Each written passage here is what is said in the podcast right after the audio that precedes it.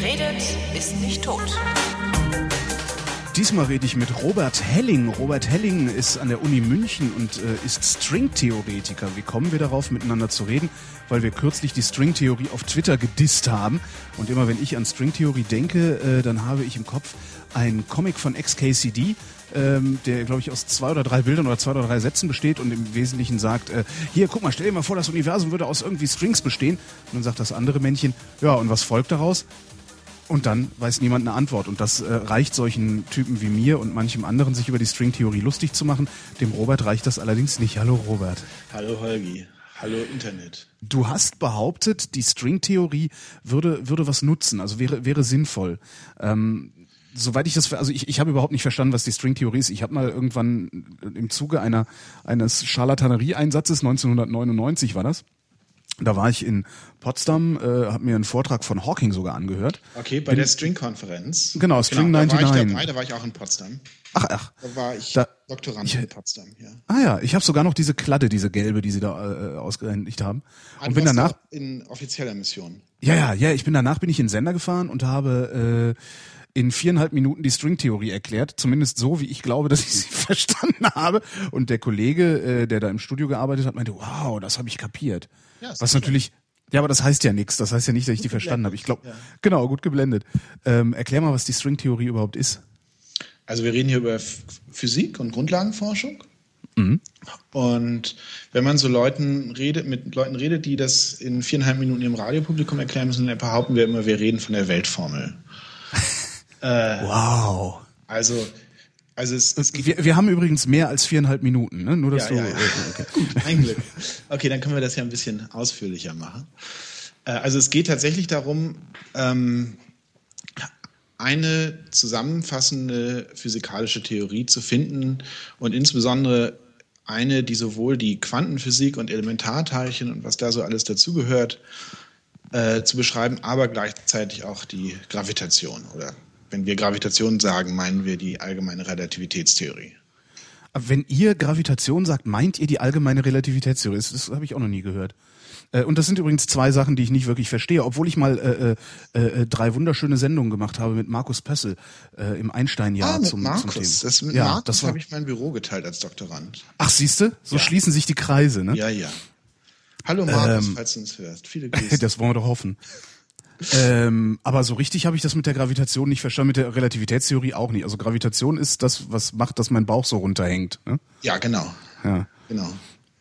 Äh, ja, also sollen wir noch über Gravitation erst reden? Ja, bitte, hol mal, hol mal aus. Also stell dir vor, ich hätte überhaupt keine Ahnung, also ungefähr so, wie es auch ist. Ähm, also ich könnte sonst auch noch mal eine Sache pluggen. Also ich habe auch ja. mit dem, mit dem Pritlove-Tim schon mal äh, drei Stunden geschwätzt. Ja. Äh, beim dem, was früher Chaos Radio Express hieß.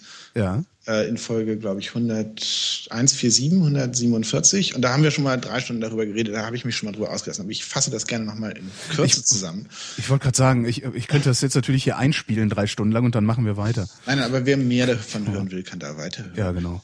Also, Gravitation ist ja erstmal kennt jeder, Massen ziehen sich an. Also äh, wenn man halt auf die Nase fällt, ist das Gravitation. Und ähm, das ist so aus heutiger Sicht das, das erste Mal quasi modern quantitativ beschrieben worden von Newton.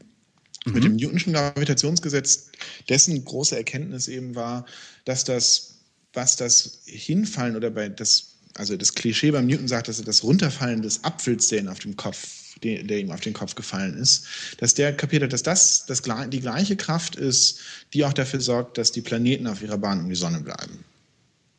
Ja, also ist, Newton, ist Newton eigentlich jemals dazu befragt worden? Also hat er selber sich dazu geäußert oder behaupten das einfach nur alle?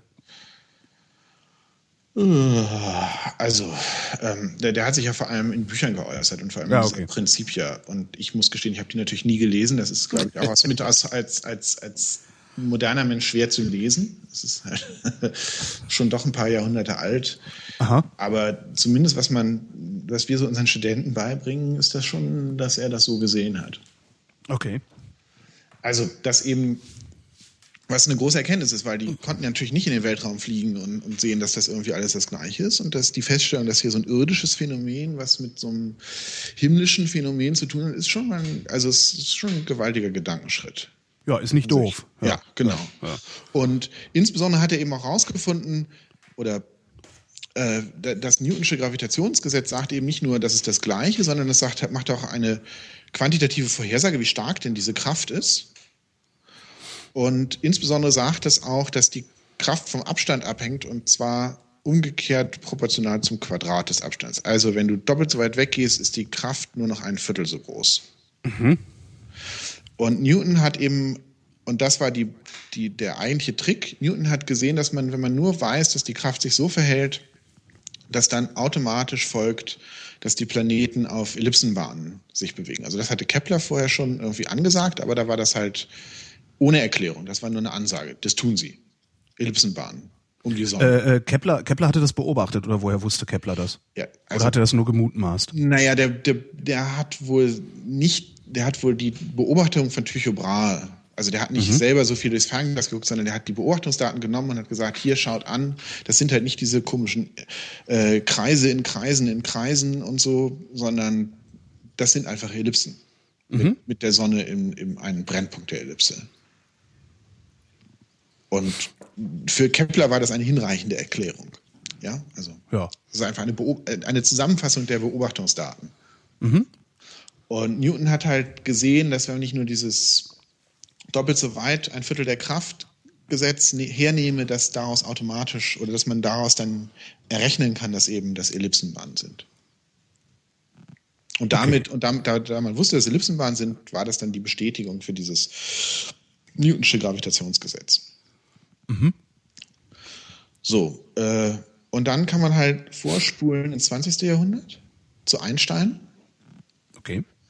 Äh, und der hat halt diese zwei Relativitätstheorien, die spezielle und die allgemeine. Und das, was vielleicht ein bisschen überraschend ist, ist, dass die spezielle zehn Jahre früher als die allgemeine kam. Da könnte man denken, ja, die ist ja viel spezieller, aber die ist eben, äh, ist eben nur spezieller. Die behandelt halt sozusagen Spezial, Spezialfälle von der allgemeinen. Ähm, und die spezielle ist das mit der Lichtgeschwindigkeit und irgendwie Sachen, Zeit geht langsamer und so. Ähm, mhm. Brauchen wir vielleicht nicht in aller Ausführlichkeit darauf einzugehen. Nee, kann man nachlesen dann, ja, ja. Also da gibt es 100 Millionen Orte, wo man das besser nachlesen kann, als dass ich das aus dem Stand erkläre. Ähm, aber da gehört eben auch dazu, dass sämtliche in, auch Informationen und Nachrichten sich eben nur mit Lichtgeschwindigkeit ausbreiten können. Ja. Also, also nicht instantan, nicht jetzt in diesem Moment, sondern es dauert, es, die Information geht halt mit Lichtgeschwindigkeit. Also zum mhm. Beispiel die Sonne ist irgendwie in Lichtgeschwindigkeit gemessen 8 Minuten 20 Sekunden von uns weg. Mhm. Und die Erde wird natürlich angezogen von der Sonne. Das hält sie auf ihrer Bahn. Aber wenn jetzt irgendwie jemand hingehen würde und die Sonne mal ein Stück zur Seite schieben würde, mit einem kleinen Raketenmotor oder sowas, ja. äh, dann würde das erst 8 Minuten 20 Sekunden später äh, die Erdbahn beeinflussen. Weil die Erde weiß ja noch nicht, dass da jemand die Sonne zur Seite geschoben hat. Das erfährt sie ja erst frühestens mit Lichtgeschwindigkeit. Das heißt, auch die Gravitation ist maximal mit Lichtgeschwindigkeit unterwegs. Genau, das war die, das war das, was Einstein gesehen hat, dass dieses alte Newtonsche Gravitationsgesetz war einfach instantan. Also die Kraft hängt davon ab, wo jetzt die Sonne steht. Ja. Und da hat Einstein gesehen, das passt ja nicht damit zusammen. Also dann könnte ich ja sozusagen, also schlimmstenfalls könnte ich das zum Nachrichtenübermitteln benutzen, dass ich die Sonne verschiebe. Äh, und damit das nicht geht, muss halt eine, eine bessere Gravitationstheorie her, die dem Umstand Rechnung trägt, dass sich auch die Information über die Gravitation nur mit Lichtgeschwindigkeit ausbreiten kann. Mhm. Dann, das war dann, hat sich dann aber doch irgendwie als ein wesentlich schwierigeres Unterfangen herausgestellt, für das Einstein eben zehn Jahre gebraucht hat, von 1905 bis 1915. 1915 hatte er das dann tatsächlich eine Theorie zusammengeklopft, die das hergab. Die war dann wesentlich komplizierter. Das ist eben diese mit der Raumkrümmung und Raumzeitkrümmung vielmehr. Und das ist so das, was unser Eins normalerweise gar nicht wahrnimmt, oder? Also wir kennen ja immer nur E, e gleich M mal C zum Quadrat. Das ist die spezielle Relativitätstheorie. Genau. Und den, von dem Rest kriegen wir gar nichts mit, außer wenn wir uns in den Foren über die Einstein-Leugner lustig machen. Ja, aber die haben meistens auch schon genug Probleme mit der speziellen Relativitätstheorie. Ah, okay. Also, gut. Nein, also die, Spezi die allgemeine Relativität, also die allgemeine Relativitätstheorie ist die, The die Theorie, die von Gravitation handelt. Mhm. Und das davon merkt, also für den absoluten Hausgebrauch ist halt diese Newtonsche Gravitation vollkommen ausreichend. Weil kein Mensch schiebt die Sonne wesentlich weg innerhalb der 8 Minuten 20 Sekunden. Genau, und wenn ich hier auf der Erde irgendwas berechne, dann sind die, sind die Massen sowieso so dicht aneinander, dass es, dass es egal ist. Äh ja, also es, es gibt so ein ganz paar Ausnahmen. Also bei GPS spielt das für die Präzision irgendwie eine kleine Rolle. Das ist so der Use mhm. Case. Also weil die Satelliten so hoch fliegen, dass die ein bisschen weniger Gravitation spüren als wir hier auf der Erde. Mhm.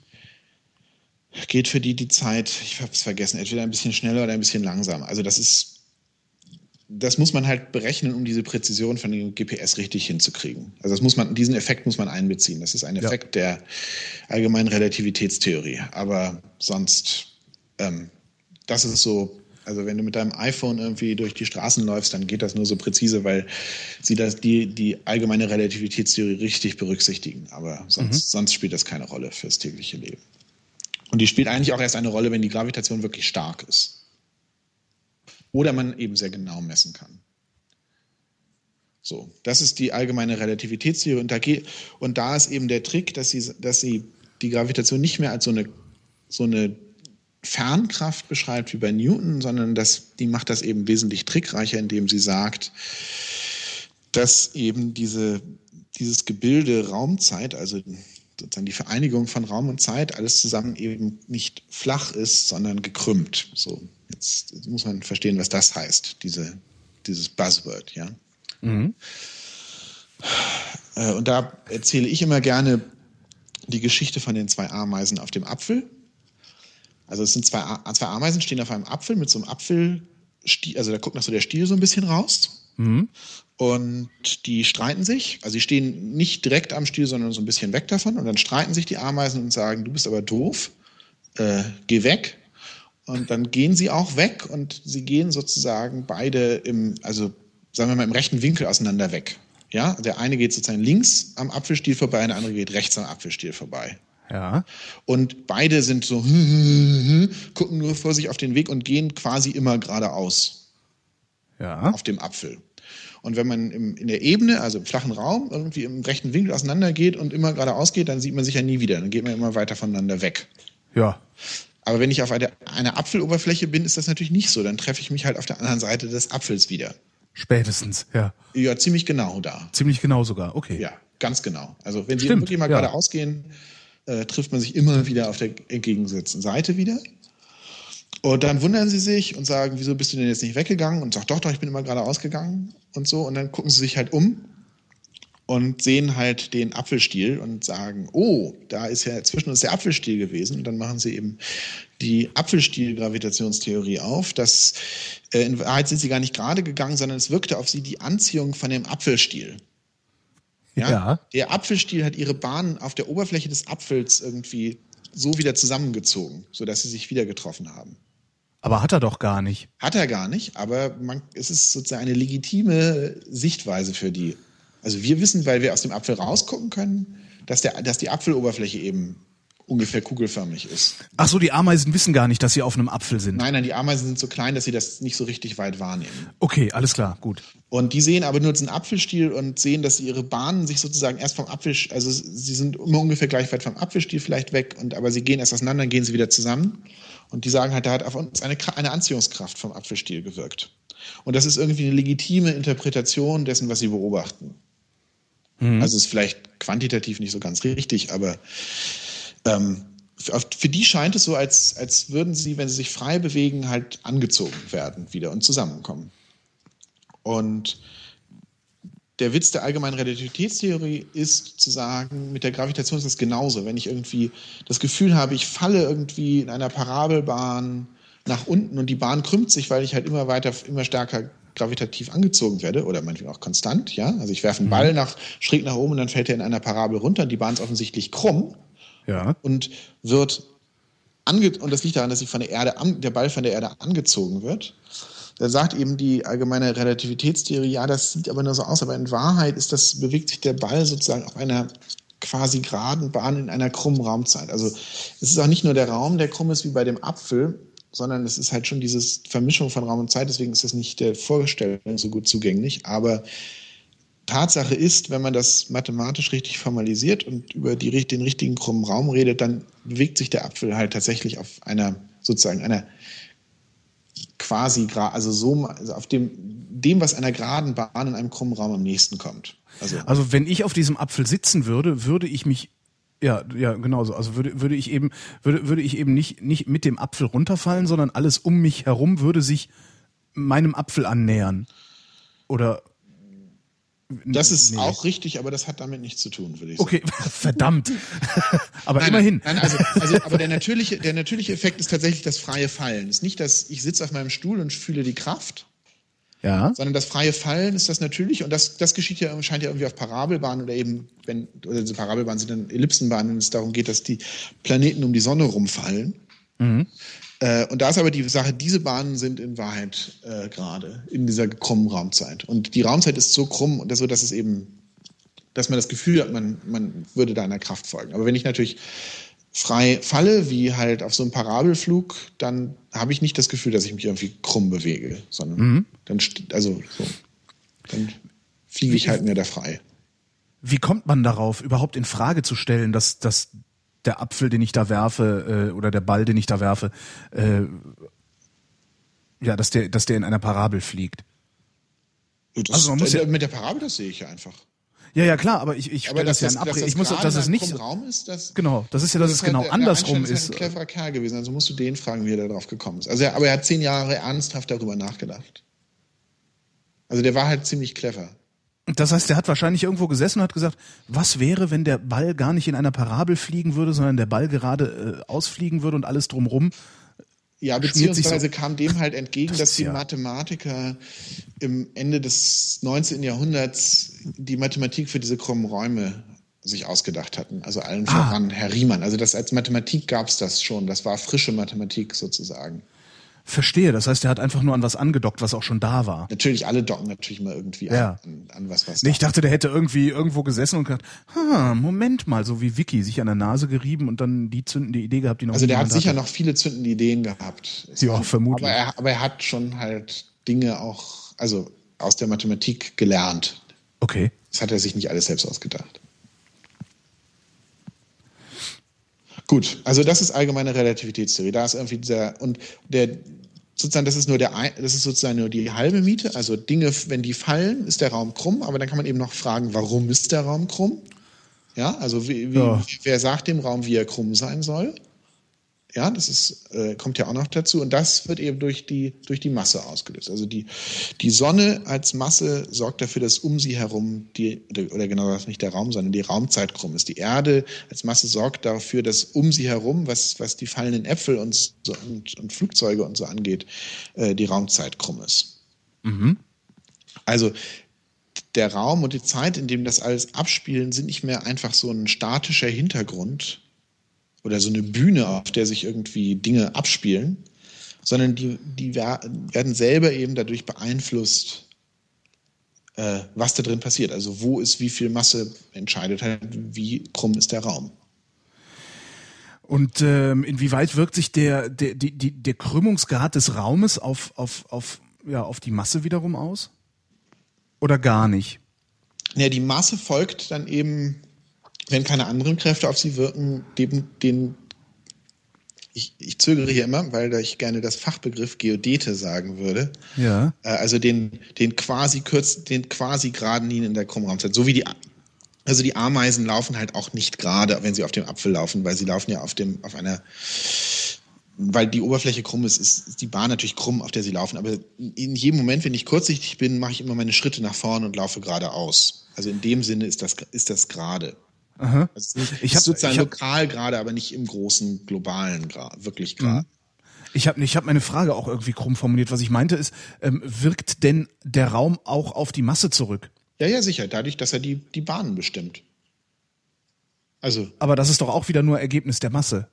Nein, nein, die Masse krümmt den Raum und die Raumkrümmung die, sorgt dann dafür, dass die anderen Massen halt auf irgendwelchen Parabel- oder Ellipsenbahnen fliegen oder Sonst wäre Okay, das ja, okay, mhm, okay. Zwei Das heißt aber immer die Stufen- größte, die größte Masse, aber die größte Masse im Raum gibt dann sozusagen den Ton an schon mal. Nee, das, das ist demokratisch. Ah, okay. Also die Sonne wird ja auch von der Erde angezogen. Ja. Ja, da merkt macht sich halt nicht so bemerkbar, weil also es wirkt halt die gleiche Kraft, also das wusste ja auch schon Herr Newton, Aktio gleich Reaktio. Nur die, auf die Masse der Sonne ist die gleiche Kraft, hat halt einen viel kleineren Effekt als auf die Erde. Also das ist, das ist total demokratisch. Okay. Alle wirken auf alle. Und der Raum ist halt überall dann irgendwie krumm. Also es gibt gibt's überhaupt irgendwo geraden Raum? Nee. Naja, es ist halt Also- immer irgendwie noch, also man kann halt nie unendlich weit weggehen. Also es gibt halt immer noch so ein bisschen Gravitationsnachwirkung von, also ich meine, selbst, selbst mein dicker Bauch zieht ja deinen, also ich bin in München, du bist, sitzt in Tempelhof, nehme ich mal an. Ja. Äh, selbst da wirkt ja noch irgendwie zwischen unseren dicken Bäuchen eine Gravitationskraft, nur ist die sehr schwach.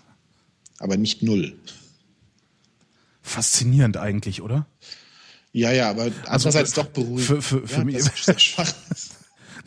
Stimmt. Schwache Anziehungskraft zwischen Bäuchen. Ich habe gerade ganz furchtbare Bilder im Kopf. Lass uns von den Ja, ne, eben. eben.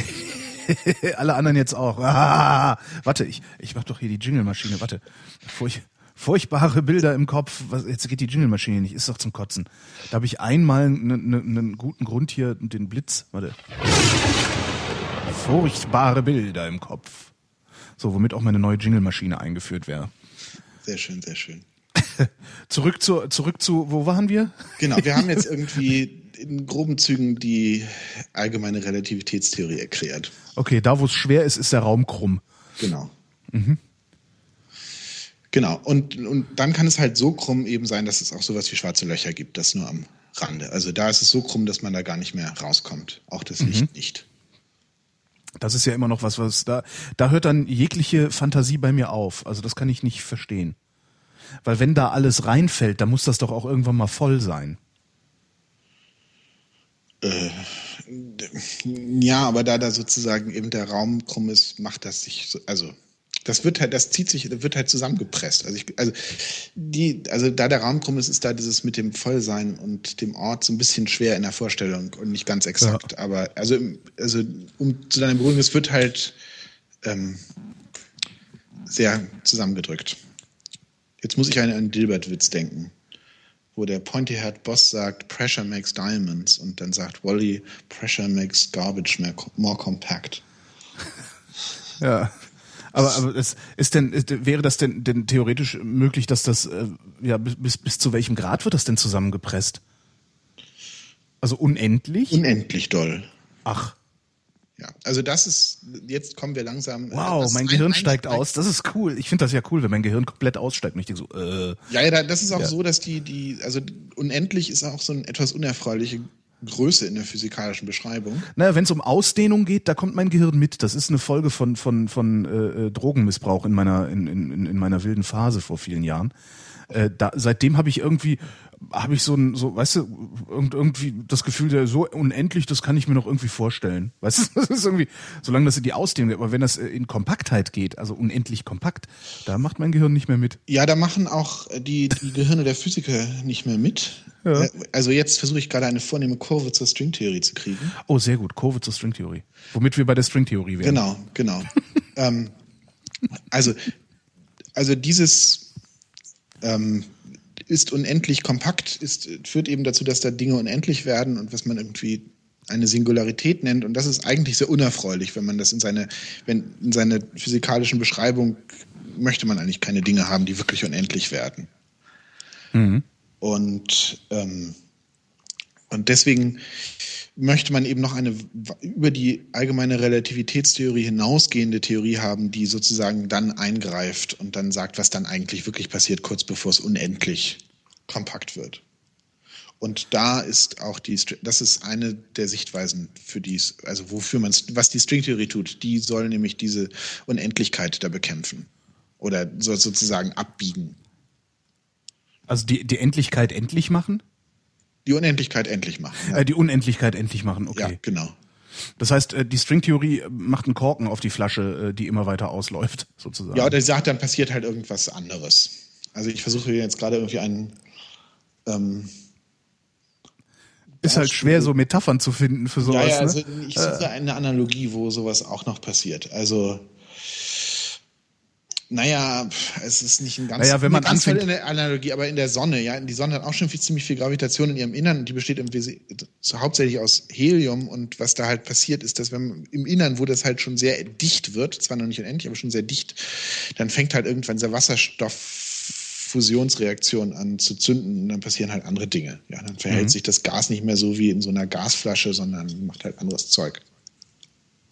Ja, und deswegen wird das da drin halt auch nicht immer dichter, sondern macht, also es passiert einfach qualitativ was anderes dann irgendwann. Okay. Ich glaube, das ist alles, was man dazu sagen will. Also, ähm. Äh, und das ist alles, was die Stringtheorie macht? Die sagt nein, nein, einfach nur. Das ist die eine Hälfte. Das ist halt die so, eine okay. Hälfte. Also, die setzt, also die, die Stringtheorie ist dazu da, Pi aufzurunden, sozusagen. Damit das endlich mal aufhört da hinten. Nee, Pi ist ja eine schöne endliche Zahl. Also das ist, das ist ja wieder, so wie du gesagt hast, mit der unendlichen Ausdehnung und das Pi unendlich viele Nachkommastellen hat, ist ja nicht. Das also das ist euer, das ist euer Problem tatsächlich nicht. Also euch geht es tatsächlich nur um Kompaktheit dann. Ja, also Kompaktheit, das geht dann einher mit unendlich hoher Temperatur und Energiedichte und solchen Sachen, das alles okay. nicht, mhm. nicht so richtig schön ist. Also. Und wie macht ihr das, dass ihr das beendet? Weil es ist ja. Äh, ja, also. Es, es ist ja unendlich. Also da kannst du ja nicht einfach hingehen und sagen, das ist jetzt nicht mehr unendlich und damit basta. Nein, nein, aber da, wir sagen halt, wenn, wenn wir denken, dass es unendlich wird, dann haben wir gewisse Phänomene noch nicht berücksichtigt in, in unserer Beschreibung. So wie eben dieses Zünden des Wasserstoffs in der Sonne. Ähm, Okay, es sieht also für uns aus, als würde es unendlich, aber eigentlich kann es das nicht sein, weil wir nicht unendlich viel oder wenig von was auch immer da ist haben. Ja, oder weil sowas nicht auf, also das Problem mit diesen unendlichen Dichten wäre auch, dass da irgendwie, dass da das Vorhersagen aufhört, weil das ist, das ist schwer zu, Du bist bis jetzt selber schuld. Du wolltest das mit der Stringtheorie erklären. Ich wollte das mit der Stringtheorie erklären und ich versuche irgendwie zu wie gesagt, mir fehlt noch das richtig gute Beispiel. Eigentlich ist sowas ähm, ähm, ich versuche ein Phänomen zu finden, wo sonst auch eine effektive Beschreibung aufhört, richtig zu sein. Naja, vorm Urknall. Nee, nee, nee, was, was Hausbackenes irgendwie. Ach, was Hausbackenes. Was Hausbackenes. Ähm. Ja, ist also doof, ne? Beispiel, du hast normalerweise. Zum Beispiel Luft, ja? Ja, Luft. Also für all, also wenn man, wenn wir so über Luft reden oder wenn man vielleicht ein Flugzeug bauen will, was durch die Luft fliegen will und irgendwie aerodynamisch sein soll, mhm. ähm, dann ist es ja okay, so zu tun, als sei die Luft äh, so ein kontinuierliches Ding. Also sei das homogen, ja? Ja. Aber wir wissen ja, in Wahrheit ist die Luft nicht homogen, sondern die besteht aus einzelnen Molekülen. Stickstoffmolekülen mhm. hauptsächlich und Sauerstoffmolekülen. Und also die ist in Wahrheit äh, gekörnt, sozusagen, die Luft. Ja. Trotzdem ist für sowas wie, wie fliegt das Flugzeug oder wie wird morgen das Wetter, ist die Beschreibung, dass es so ein kontinuierlich, also es ist halt ein Gas oder wie eine Flüssigkeit irgendwie ist, ist absolut hinreichend. Ja. Ähm, und nun könnte man aber irgendwie versuchen, zum Beispiel irgendwie so, ein, so einen Überschallknall oder so zu machen, wo sehr große Dichte aufsteht oder auf einmal Luft sehr stark zusammengepresst wird oder irgendwie auf sehr kleine, also wo die Wellenlänge des Schalls zum Beispiel immer kürzer wird. Also ich mache immer höheren Ton zum Beispiel. Mhm. Äh, und irgendwann, wenn der Ton, wenn die Wellenlänge des Tons vergleichbar ist mit dem Abstand zwischen den Molekülen, ja. dann ist es nicht mehr legitim zu sagen, das ist irgendwie alles gleichmäßig kontinuierlich verteilt, sondern dann muss ich darauf aufpassen, dass es halt gekörnt ist. Ja, sonst, äh, ich löse das auf, diese Feinstruktur von dem Ganzen. Mhm. Und dann sind die Gleichungen, die halt diese, dieses gemittelte, kontinuierliche, überall ist es, ist es irgendwie gleich, äh, die gelten dann nicht mehr. Mhm. Und ich muss, in, muss sagen, das sind einzelne Moleküle, die irgendwie so wie Billardbälle sich stoßen. Oder Ja. so. Und das, dass dieser Übergang, so ein Übergang stattfindet, äußert sich sehr häufig darin, dass wenn ich versuche, die mit den Gleichungen, die dieses Kontinuum beschreiben, irgendwas auszurechnen, dass in den Gleichungen etwas unendlich wird. Ah, okay. Also wenn ich, wenn ich sozusagen nur die Idee habe, dass Luft, also, dass ich weiß nichts über die Moleküle, Ja. Dann würde ich irgendwie Gleichungen haben und die produzieren solche Unendlichkeiten wie in dem schwarzen Loch. Und genau dann wüsstest du, da muss ich nochmal genau hingucken. Äh, Genau, also typischerweise ist das so, in Wahrheit ist da nicht so unendlich, sondern habe ich nur nicht richtig hingeguckt. Okay. So, und in Wahrheit gibt es da eine Substruktur, die irgendwas anders macht. Ja. Die das sind einzelne Moleküle, die sind diskret und nicht, nicht kontinuierlich. Und die Idee ist, dass es mit der Gravitation auch so ist. Dass die Gravitation ist wie die Gas-kontinuierliche Theorie und in Wahrheit sind es aber die Strings, die da drunter. Wenn ich genau hingucke, würde ich sehen, dass es in Wahrheit die Strings sind, die da unterwegs sind. Und wie verhalten sich die Strings, die da unterwegs sind?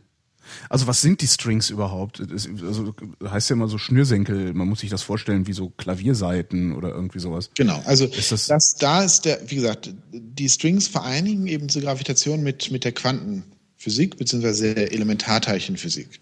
Und kulturell kommen die Strings halt eher aus der Elementarteilchenphysik. Deswegen fangen wir vielleicht nochmal von da den, den Zielanflug an. Ich wollte gerade sagen, das haben wir ja noch gar nicht gemacht.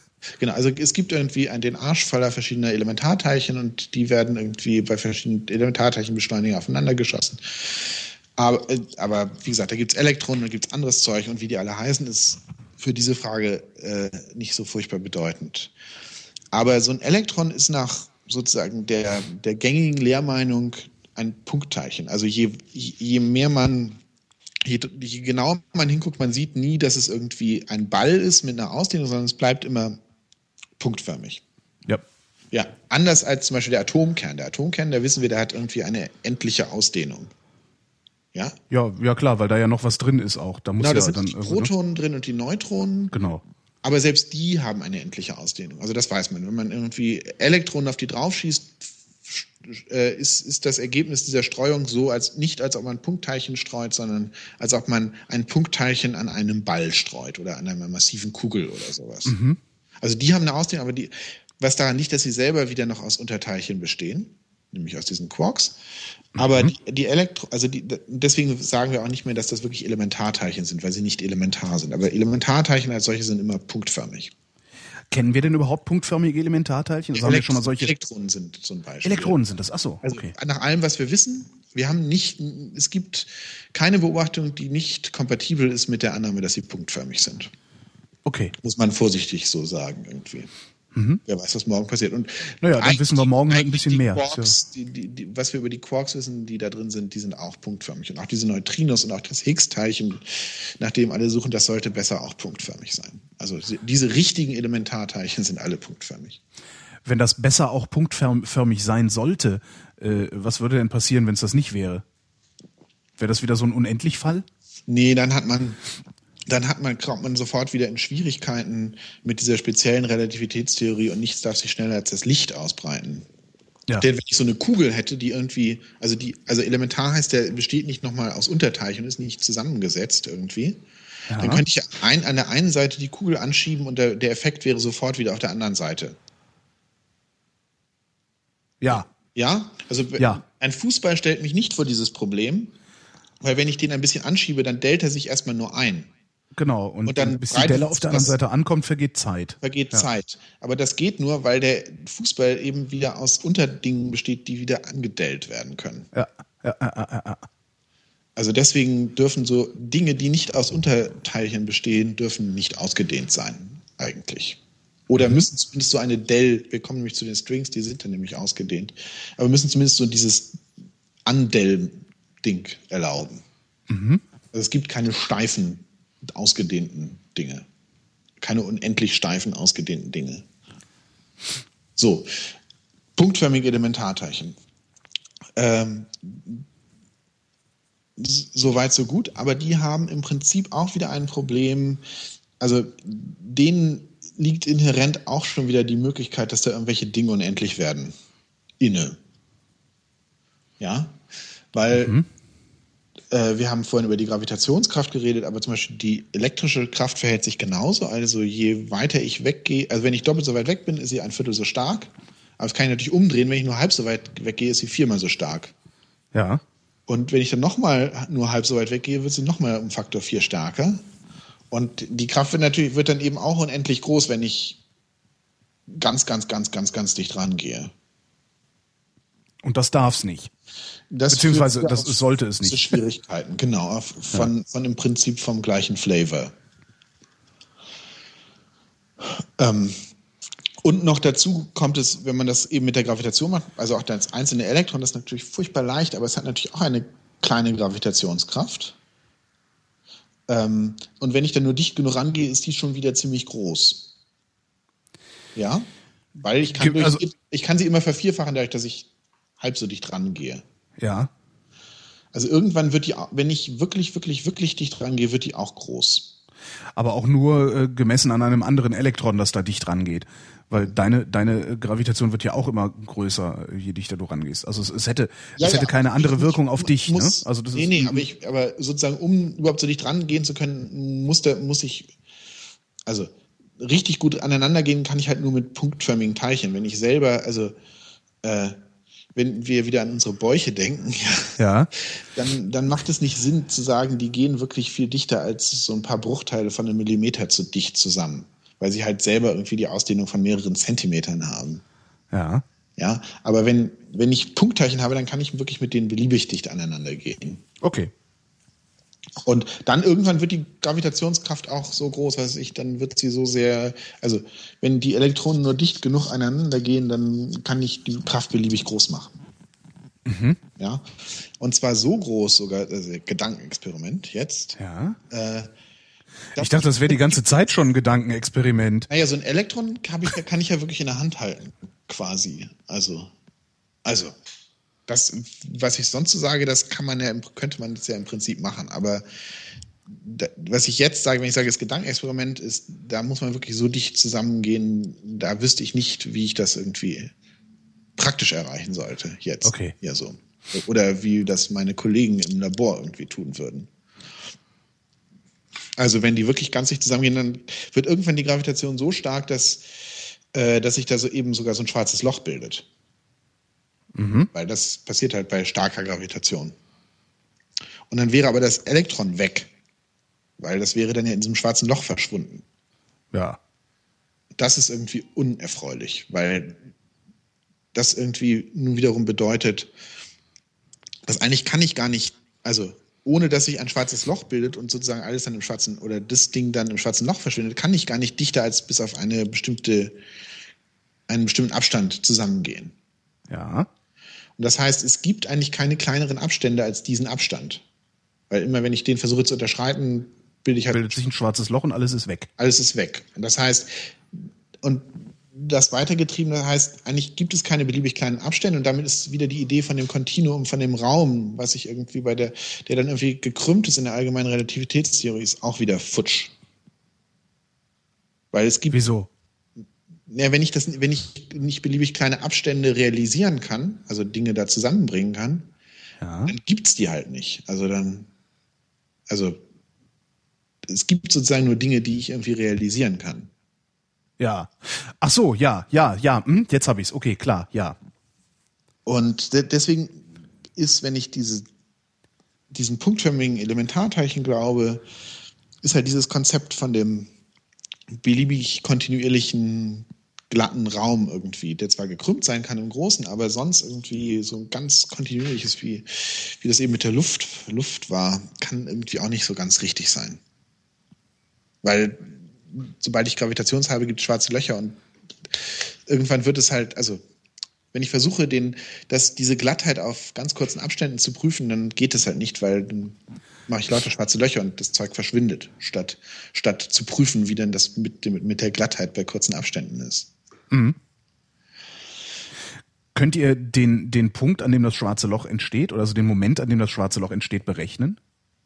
Naja, man, also im Prinzip schon. Also ich weiß ja, wie groß stark, wie ich weiß ja, was die Masse von so einem Elektron ist und ich weiß, wie sich die Gravitation verhält und ich weiß, wie stark die Gravitation sein muss, damit sich ein schwarzes Loch bildet. Das kann ich, also das sind einfache Formeln, die kann ich einsetzen, mhm. Zahlen einsetzen und dann kommt halt raus, dass es halt irgendein so Abstand, äh, der heißt irgendwie die Plancklänge, also 10 hoch minus 33 äh, Zentimeter oder Meter, ich weiß es immer nicht. Aber das ist, also es kommt 0, und dann kommt irgendwie 33 Nullen und dann kommt eine 1 Meter. Und dann gibt es ein schwarzes Loch. Und dann hört der Raum irgendwie auf zu, in diesem Sinne hört der Raum als Kontinuum auf zu existieren. Mhm. Also und was fängt dann an? Und was fängt dann an? Oder ist ja, das, das, genau das, was ihr herauszufinden. Also, ah, okay. also beziehungsweise wir glauben, dass wir mit den Strings eine Beschreibung davon haben, was da passiert. So, nun bei den, also ich wollte noch einmal sagen, wie viel dieses 10 hoch minus 33 ist, weil so irgendwie, also wir können, äh, wir lernen ja irgendwie in den letzten Jahren mit irgendwie 100 Milliarden Währungseinheiten und so zu jonglieren, wenn wir über Haushaltskrisen reden. Mhm. Trotzdem hat man ja nicht so ein richtig gutes Gefühl davon, wie so eine Zahl mit vielen Nullen irgendwie. Also viele Nullen ist irgendwie viele Nullen. Und genau. Können noch sehr unterschiedlich viele Nullen haben. Ähm, wir haben vorhin gesagt, der, so, ein, so ein Atomkern oder so ein Proton ist, ist nicht punktförmig, sondern ausgedehnt. Ja. Und wenn ich die Größe beschreibe, dann habe ich nur 15 Nullen. Also 10 hoch minus 15 Meter ist so die Größe von so einem Proton. Ja, also das, mhm, also mhm. haben wir, hast du wahrscheinlich. Ich nicke, ich nicke gerade fasziniert mit dem Kopf, ist mir aufgefallen, was du natürlich nicht sehen kannst, weshalb du. ja. Also, also, das ist, das ist sehr klein.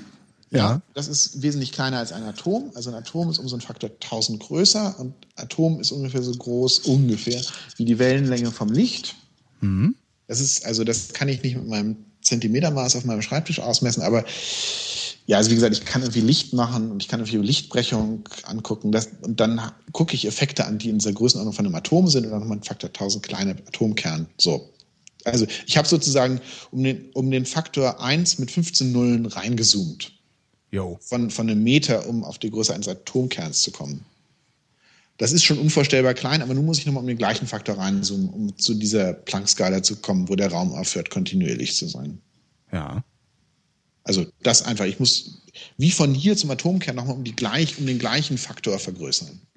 Um den gleichen ja, starken Faktor. Und da ist es auch ziemlich leer dazwischen. Ne? Da gab es kürzlich mal so, ein, so, ein, so, ein, so eine, so eine Shockwave-Animation, die durchs genau, Netz gegangen ja, ist. Ja, ja, ja. Also die, die war halt für, diese zwei, für diesen zweiten Faktor 10 auf 15 so ein bisschen spekulativ, würde ich sagen. Also insbesondere war da nichts, ja. Ja. Ist da, ist da tatsächlich nichts oder ist da was? Also, Weil du sagst, sie war spekulativ. Das heißt, es, es könnte immerhin sein, dass da was ist?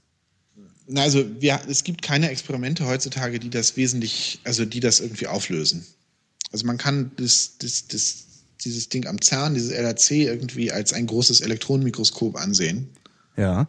Äh, aber dessen Auflösung ist halt auch nicht furchtbar, ist, ist vielleicht nochmal ein Tau Faktor 1000 besser als die Größe des Atomkerns aber wir haben halt irgendwie fünf Faktoren 1000 irgendwie dazwischen. Ja. Noch. Also wir sind noch weit weg. Also das ist, das hat noch keiner irgendwie beobachtet. Aber die Stringtheorie sagt, da passiert erstmal nicht viel wahrscheinlich. Also die nächsten Dinge. Weiß man nicht, ob es richtig ist. Also vielleicht ist auch. Ich wollte gerade sagen, das ist ja dann eigentlich krud, krude. Also wir wissen natürlich nicht so richtig viel. Aber wie gesagt, die, die Größenordnung können wir ausrechnen. Das ist nicht schwierig. Das ist ein bisschen komfortabel vielleicht auch, ne? Also dass ihr sagt, okay, wir kümmern uns jetzt erstmal nicht um diese äh, zwölf Nullen, die da noch dazwischen liegen, sondern gucken jetzt erstmal, was ganz am Ende äh, passiert. Und hoffen, dass was dazwischen passiert, die, das Bild nicht kaputt macht. Genau, dass es mit Abbild, genau. Ja. Ähm, aber wie gesagt, und, und die Strings sind halt die Idee, dass diese punktförmigen Elementarteilchen eben gar nicht wirklich punktförmig sind, sondern dass die eben so eindimensional sind, also so wie vibrierende Seiten oder Gummibänder, deren Ausdehnung aber ungefähr von dieser, von dieser Plancklänge ist. Also ich muss schon sehr genau reinzoomen, um das überhaupt festzustellen. Ich habe Gummibänder in einer Ausdehnung der Plancklänge. Ja. Und, und die, die machen die, was? die wobbeln so durch die Gegend. Okay. Und zwar überall. Naja, also ein, so ein Elektron ist ein so ein schwabbelndes Gummiband. Okay. Achso, das Elektron ist so, er ist wieder, wieder im Gehirn ausgestiegen. Okay, das Elektron ist ein so ein Gummiband. Und alle anderen Elementarteilchen auch. Mhm. Und nun ist eine der, und diese Gummibänder, die können im Wesentlichen eine Sache machen. sie können sich, sie können sich, äh, wenn zwei von denen zusammenkommen, können die sich zu einem einen einzelnen Gummiband irgendwie zusammentun. Also sich verlängern. Ja, beziehungsweise es kommen halt zwei und die gehen dann sozusagen auf und zu einem zusammen. Ich mache gerade eine Bewegung mit meinen Fingern, aber die kann natürlich keine sehen. Und dieses, das,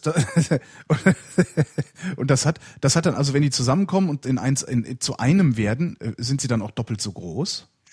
Ja, ja beziehungsweise ja die, können, die, die, die vibrieren auch noch, deswegen haben die keine ganz feste Größe. Und das geht dann in dieser Vibration irgendwie auf. Okay. Also das Bild, was man da malen muss, oder was, was man vor Augen haben muss, ist, ist eine Hose. Ja, also wir malen, ich, ich, ich male jetzt vor mir ein Bild einer Hose, die hat oben den, den Bund ja. und dann hat sie irgendwie zwei Beine unten, das sind zwei Röhren. Mhm. Ja. Und in der Mitte im Schritt sind diese zwei Röhren irgendwie verbunden. Mhm. Ja, also es, es, ist sozusagen oben ist es eine Röhre und unten sind es zwei Röhren. Jo. Ja, und nun, nun gucke ich und nun stehe ich irgendwie im Wasser und das Wasser steigt immer höher. Ja. ja. mit meiner Hose. Also, und wenn mir das Wasser bis zu den Knien steht, dann gucke ich jetzt an, wie sieht die Linie aus, wo meine Hose gerade die Wasseroberfläche schneidet. Mhm. Ja, das sind halt zwei Kreise bei den in Kniehöhe. Ja. Ja, und diese zwei, und wenn jetzt das Wasser weiter hochsteigt, dann, dann werden diese Kreise immer größer und die kommen auch immer dichter zusammen. Ja. Und Schritt machen diese Kreise eben das, was die Strings tun. Die vereinigen sich zu einem Kreis. Und dann oben am Bund sind sie nur noch ein Kreis. Aber interessant ist doch, was sie dann unten machen, oder nicht? Also ja. unter Wasser. Naja, das, dieses Bild von der Hose, das ist, so, ist sozusagen, der Wasserstand ist, die, die, die vertikale Richtung ist die Zeit. Ah. Also sozusagen der Wasserstand, also es gilt immer nur die Schnittlinie zwischen dem Wasser und, und der Hose. Also die Hose ist nicht der String, sondern die Schnittlinie zwischen dem Wasser und der Hose. Das ist nur um das, die Geometrie von diesem, was diese, diese zwei Gummibänder machen. Mhm. Es sind zwei, es sind zwei Kreise, die sich halt irgendwie zusammenstoßen und dann zu einem werden. Mhm. Und Sie können das Umgekehrte machen. Ich kann die Hose auf den Kopf stellen, es kann ein großer Kreis sich so zusammenpinschen und zu zweien werden. Mhm. Aber das ist sozusagen der einzige Prozess, den diese Strings machen können. Und das ist, das ist der Prozess, den die Strings machen können. Und dann ist der Witz, es gibt ja, wie gesagt, so einen ganzen Arsch voll verschiedene Elementarteilchen, also ein paar habe ich genannt, irgendwie Elektronen, Quarks, aber auch zum Beispiel Photonen oder so, oder das Higgs-Teilchen. Und die Idee ist, die sind alle aus dem gleichen String. Bloß was der String machen kann, ist, der kann so schwingen, so in Eigenschwingung, wie so die Obertöne einer, einer Seite. Also auf einer, mhm. einer Gitarre ist die Seite irgendwie gerade, aber ich kann auch sowas machen, wenn ich die Seite zusammenknüpfe zu einem Ring. Dann kann der auch in verschiedenen Eigenschwingungen schwingen. Und der Witz ist, es gibt nur eine Sorte String, aber je nachdem, in welcher dieser Eigenschwingungen der gerade schwingt, ist, hat der String die Eigenschaften eines Elektrons oder eines Quarks oder eines Photons oder was auch immer. Wie wird denn die Frequenz dieses, dieses Ringes festgelegt? Also der Ring hat nur eine Eigenschaft. Also, also so ein Ring, also so ein, so ein quasi Gummiband, der hat nur die Eigenschaft, wie stark die Spannung ist und sozusagen im Vergleich zu der, zu der Massendichte. Das, und das beschreibt, wie der, wie der schwingt. Mhm. Also bei einer Gitarrenseite kommt es halt darauf an, wie viel, wie dick die ist. Ja, also da gibt es irgendwie verschiedene Seitentypen, ob ich nun irgendwie die tiefe oder die hohe Seite nehme. Mhm. Es sind dünner oder dicker, die haben halt mehr Masse pro Längeneinheit. Und dann kommt es natürlich darauf an, wie viel Spannung ich da drauf getan habe. Mhm. Wie sehr ich die Gitarrenseiten, wie sehr ich die Wirbel angezogen habe. Und das bestimmt die, und daraus kann, kann man halt im Prinzip die Frequenz, mit der das schwingt, ausrechnen. Ähm, jetzt kann ich bei der Gitarrenseite ja die, die Frequenz einrichten. Äh, kann man das bei Strings auch? Also sind die beeinflussbar? Oder? Nee, das, das ist eine Naturkonstante wie die Lichtgeschwindigkeit. Mhm. Beziehungsweise die bestimmt, das ist sozusagen, dann, da ist sozusagen eingerichtet, dass man halt bei der, was die Länge davon, die typische Länge ist, eben nämlich diese Plancklänge. Also der Umstand, dass diese Strings eben aktiv werden sollen oder spannende Dinge machen sollen bei dieser Plancklänge, ist dadurch bestimmt was die Spannung davon ist. Mhm. Also wenn ich die Spannung verändern würde, würden sie es bei irgendeiner anderen Länge machen. Habt ihr, habt ihr da denn auch schon äh, Unendlichkeit produziert oder ist das jetzt tatsächlich mal äh, äh naja, der, der, zu Punkt, Ende? der Witz Also- ist, diese Strings können, wenn die halt zusammenkommen, machen sie diese Vereinigung oder das Trennen. Mhm. Und weil die eben ausgedehnt sind, können die eben gar nicht mehr sozusagen auf einem Punkt dicht zusammenkommen. Also, Ja. also die haben sozusagen eingebaut, dass dieses, wenn alles halt keine punktförmigen Teilchen mehr sind, sondern eben so ausgedehnte Dinge, dann kann ich eigentlich halt auch nichts, also damit untersuchen, was wesentlich kleiner ist als dieses ausgedehnte Ding. Aber in dem Moment, wo es ausgedehnt ist, ähm, muss es aber doch wieder aus was bestehen. Das besteht nur aus String, also es hat keine Substruktur. Also ich kann nicht so ein Stück da rausschneiden oder so. Also nicht wie unser Ball, der, der Genau, ja. Äh, genau. Also der, ein, es, ist, es, es kann zwar vibrieren, aber ich kann nicht irgendwie sagen, ja, der Ball besteht aber hier aus so Lederflicken und innen ist eine Gummiblase und so. das erscheint mir aber jetzt ziemlich gewagt als Theorie. Das kann man so sehen, aber es gibt nichts Besseres. Also ähm, ähm, wir Stringtheoretiker, also wir sind, also wenn, ja, also vielleicht sollte ich mal die, die Soziologie von dem Ganzen so ein bisschen klar machen. Ja, ich wollte auch noch fragen, was macht eigentlich ein Stringtheoretiker den ganzen Tag? Wenn er nicht gerade im Internet surft, äh, Genau. Also mein Büro, äh, ich sitze, also ich bin zwar Physiker, aber ich sitze aus gewissen politischen Umständen in einem Institut für Mathematik, weil das Ja. Physikinstitut für Physik übergequollen ist zu den Mathematikern. Und ich behaupte, mein Büro sieht in keiner Weise anders aus als das eines Mathematikers.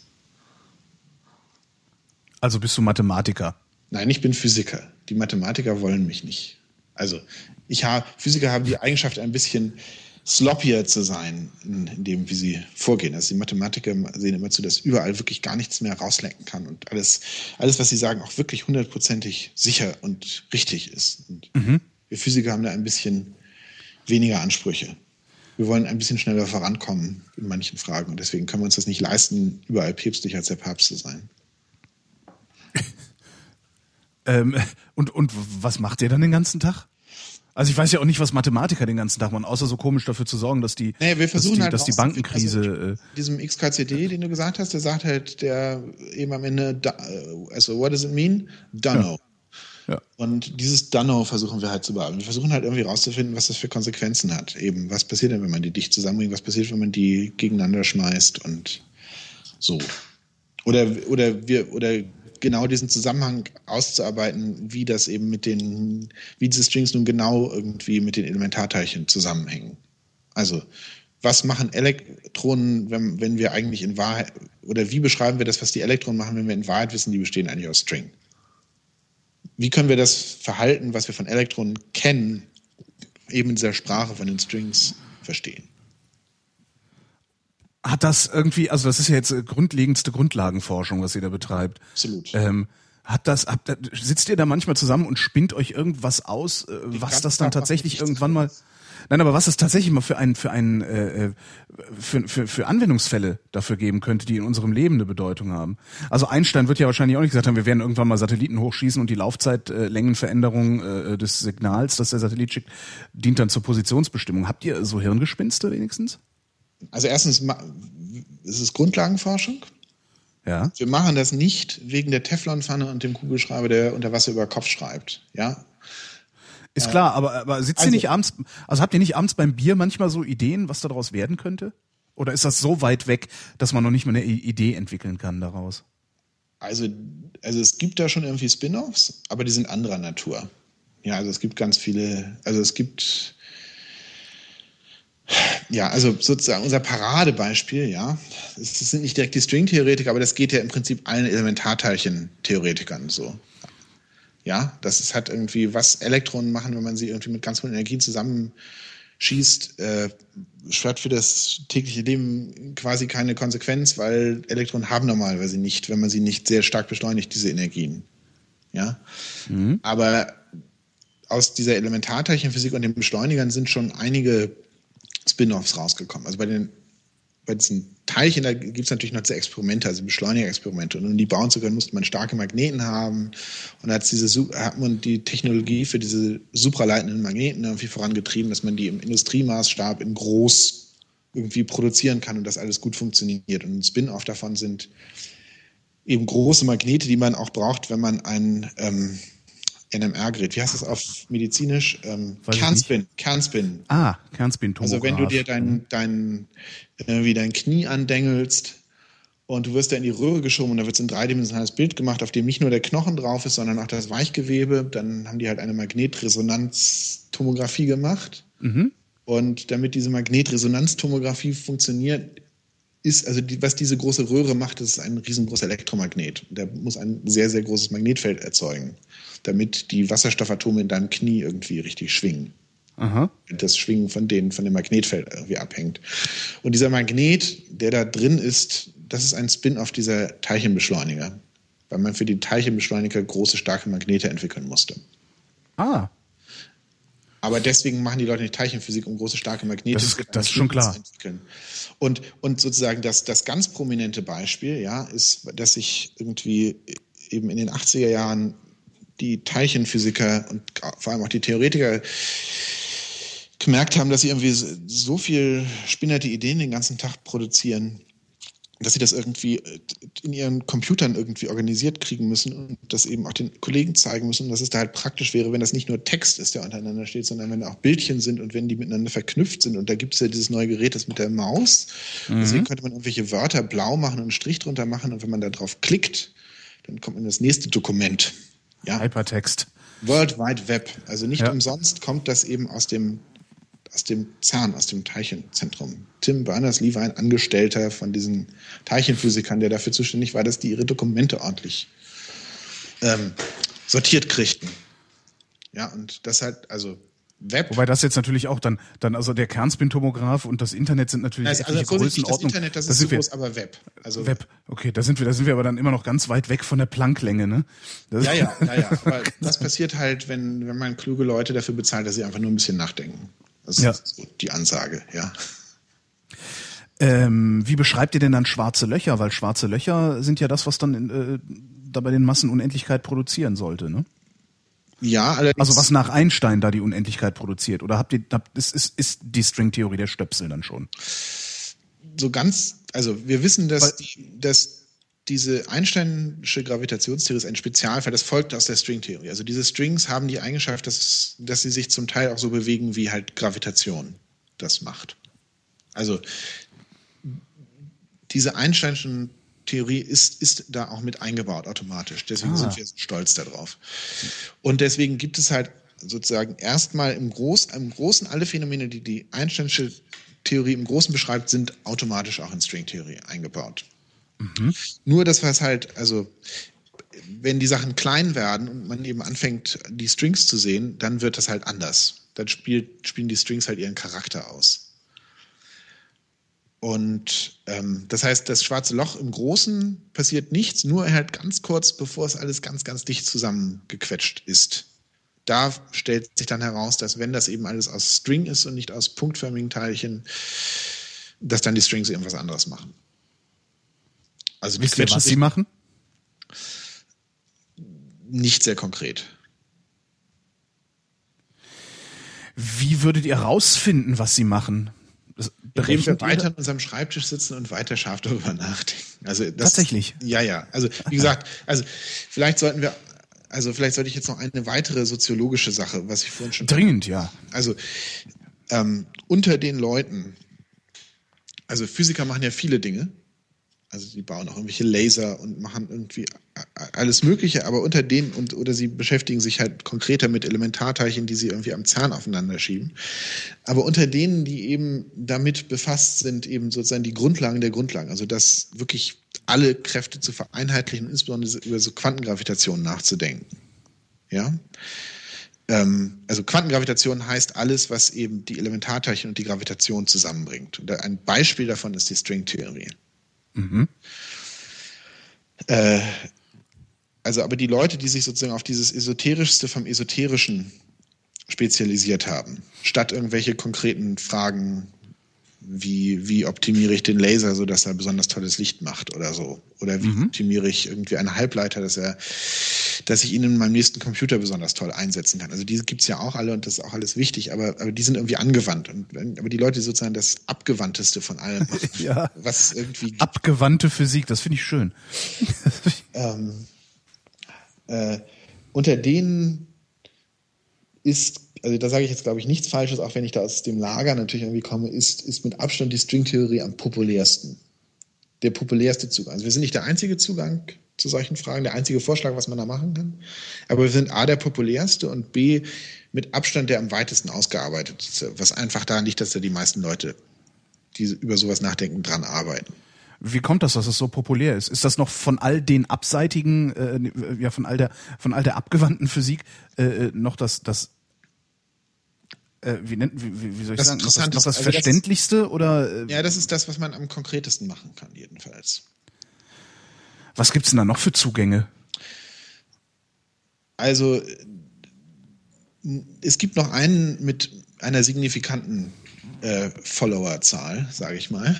Mhm. Das ist die sogenannte Loop-Quantengravitation. Das klingt irgendwie ganz so ähnlich, aber das sind sozusagen unsere, ja, also wir behaken uns so ein bisschen. Es gibt also Konkurrenz, das finde ich jetzt auch einigermaßen lustig. Warum, warum Konkurrenz? Äh, naja. Nee, es, man kann, es, also weil man es halt nicht wirklich alles überprüfen kann. Ne? Genau, genau. Also man ja, ist halt ja. relativ frei in dem, was man spekuliert. Und äh, es gibt natürlich auch immer noch die Idee, dass es vielleicht dann am Ende doch irgendwie das Gleiche ist oder zusammenhängt oder was miteinander zu tun hat. Aber deren Zugang ist anders. Also das bedeutet ja, also wenn man halt, was wir machen, ist, wir nehmen irgendwie das her, was wir kennen und was wir glauben gut zu verstehen und das extrapolieren wir halt immer weiter und sagen. Also wir wissen halt, wie irgendwie so Seiten funktionieren und wir wissen, was Elementarteilchen machen und wir wissen in gewisser Weise, was Gravitation tut und das, und das schieben, pushen wir jetzt an den Lim ans Limit. Mhm. Ja, und dabei hat man natürlich immer so Entscheidungen zu fällen, wie sozusagen, was sind die Eigenschaften, die wir behalten wollen? Also mit welchen starten wir los? Was sind die Sachen, die wir für absolut wichtig halten? Und was ist der Teil, den wir verallgemeinern? Oder wo wir die, wo wir so ein bisschen die Ansprüche so ein bisschen sinken lassen und sagen, gucken wir mal, was passiert. Also ja. ich hätte auch zum Beispiel sagen können am Anfang, es ist absolut klar, dass der Raum irgendwie bis ins Kleinste immer kontinuierlich bleiben muss. Ja, dann muss ich halt meine, muss ich halt meine Theorie so abwandeln, dass ich da nicht in Schwierigkeiten komme. Ja. Aber wenn das nicht, wenn ich das irgendwie zur Disposition freigebe und sage, ich möchte gewisse andere Dinge irgendwie behalten, dann bewege ich mich in eine andere Richtung. Mhm. Das ist halt subjektiv in einem gewissen Maß. Sozusagen, welche, welche, welchen Teil meiner Erkenntnisse erkläre ich irgendwie zu, äh, zu einem wünschenswerten Teil, an dem ich mich erstmal festhalte und was stelle ich zur Disposition. Und äh, ihr stellt halt andere Dinge zur Disposition als die, wie sind die? Quantenloop? Nee. Ja, also Loop Quantum Gravity heißen die auf Englisch ah. und auf Deutsch heißen sie entweder auch Loop-Gravitation oder Schleifengravitation, je nachdem. Mhm. Ähm, und wir Stringtheoretiker kommen halt kulturell eher von den Elementarteilchenphysikern. Und, und die, deswegen, die, Schla die Schleifengravitation kommen eher von der Gravitation. Also das ah, okay. Äh, deswegen sind uns Prinzipien aus der Quantentheorie und aus der Teilchenphysik viel heiliger und bei denen sind einige Prinzipien aus der Relativitätstheorie viel heiliger. Mhm. Äh, und das führt natürlich zu einem Glaubenskrieg. Also das kann man nicht, also bis es, bis es so ein Experiment gibt, mit dem man das irgendwie überprüfen kann. Also solange man in dem Stadium ist, wo man nur irgendwie am Schreibtisch sitzt und nachdenkt, kann man diese Fragen nicht letztlich entscheiden. Macht sich denn jemand die Mühe, äh, sich mal hinzusetzen und zu sagen, okay, ich nehme jetzt mal die, die äh, Stringtheorie und ich nehme die Schleifengravitationstheorie und versuche mal die zusammenzuklöppeln irgendwo? Also weil das wär, erschien mir das naheliegendste. Das, also das erscheint so relativ naheliegend. Ähm, es ist erstmal relativ schwierig, weil man natürlich überzeugt ist, dass die im anderen Lager vor allem erstmal Deppen sind. Äh, also man macht ja klar, Wissenschaftler sind ja genauso eitel wie alle anderen Pfeifen auch. Das vergisst man ja immer ganz gerne. Äh, Insofern, wenn man außerhalb des Betriebs also steht. Ja. Aus, von, von außerhalb sieht es erstmal total bescheuert aus, was die anderen machen. Ja? Mhm. Und deswegen ist es aus Sicht eines Wissenschaftlers sieht es erstmal nach einer großen Zeitverschwendung aus, sich überhaupt intensiv, zu intensiv mit dem anderen zu befassen, weil es ist ja mhm. offensichtlich falsch. genau, weiß ja jeder. Sieht man ja sofort. Also genau. sagen ja alle meine Vorurteile, dass es vollkommen, vollkommener Quatsch ist. Ähm, jetzt bin ich aber ein bisschen zu böse. Also Ähm, und, und das sind halt beides ziemlich nicht triviale Sachen. Also wenn ich das hier so mit lockeren Worten erzähle, dann täuscht das natürlich ein bisschen darüber hinweg, dass ich auch ein paar Jahre studiert habe und dann ein paar Jahre darüber geforscht habe, bevor ich irgendwie da äh, ernsthaft ein Gefühl dafür hatte, worum es geht. Also das mhm. kann ich nicht in einem einstündigen Telefonat, kann ich, also Du wirst nicht morgen die, die bahnbrechende Forschungsarbeit über Stringtheorie schreiben, nur weil ich dir das heute erklärt habe. Nee, ich werde morgen wieder in viereinhalb Minuten erklären können, was das ist, aber das ist doch schon mal was wert. Ja, ja, aber sozusagen, also der, und man muss halt auch, um die andere Theorie zu verstehen, muss man ein gewisses Maß an Aufwand und Zeit da rein investieren. Und das ist halt immer die Frage, ja. ob, ob sich das lohnt. Also also das Zeitbudget ist halt sehr endlich.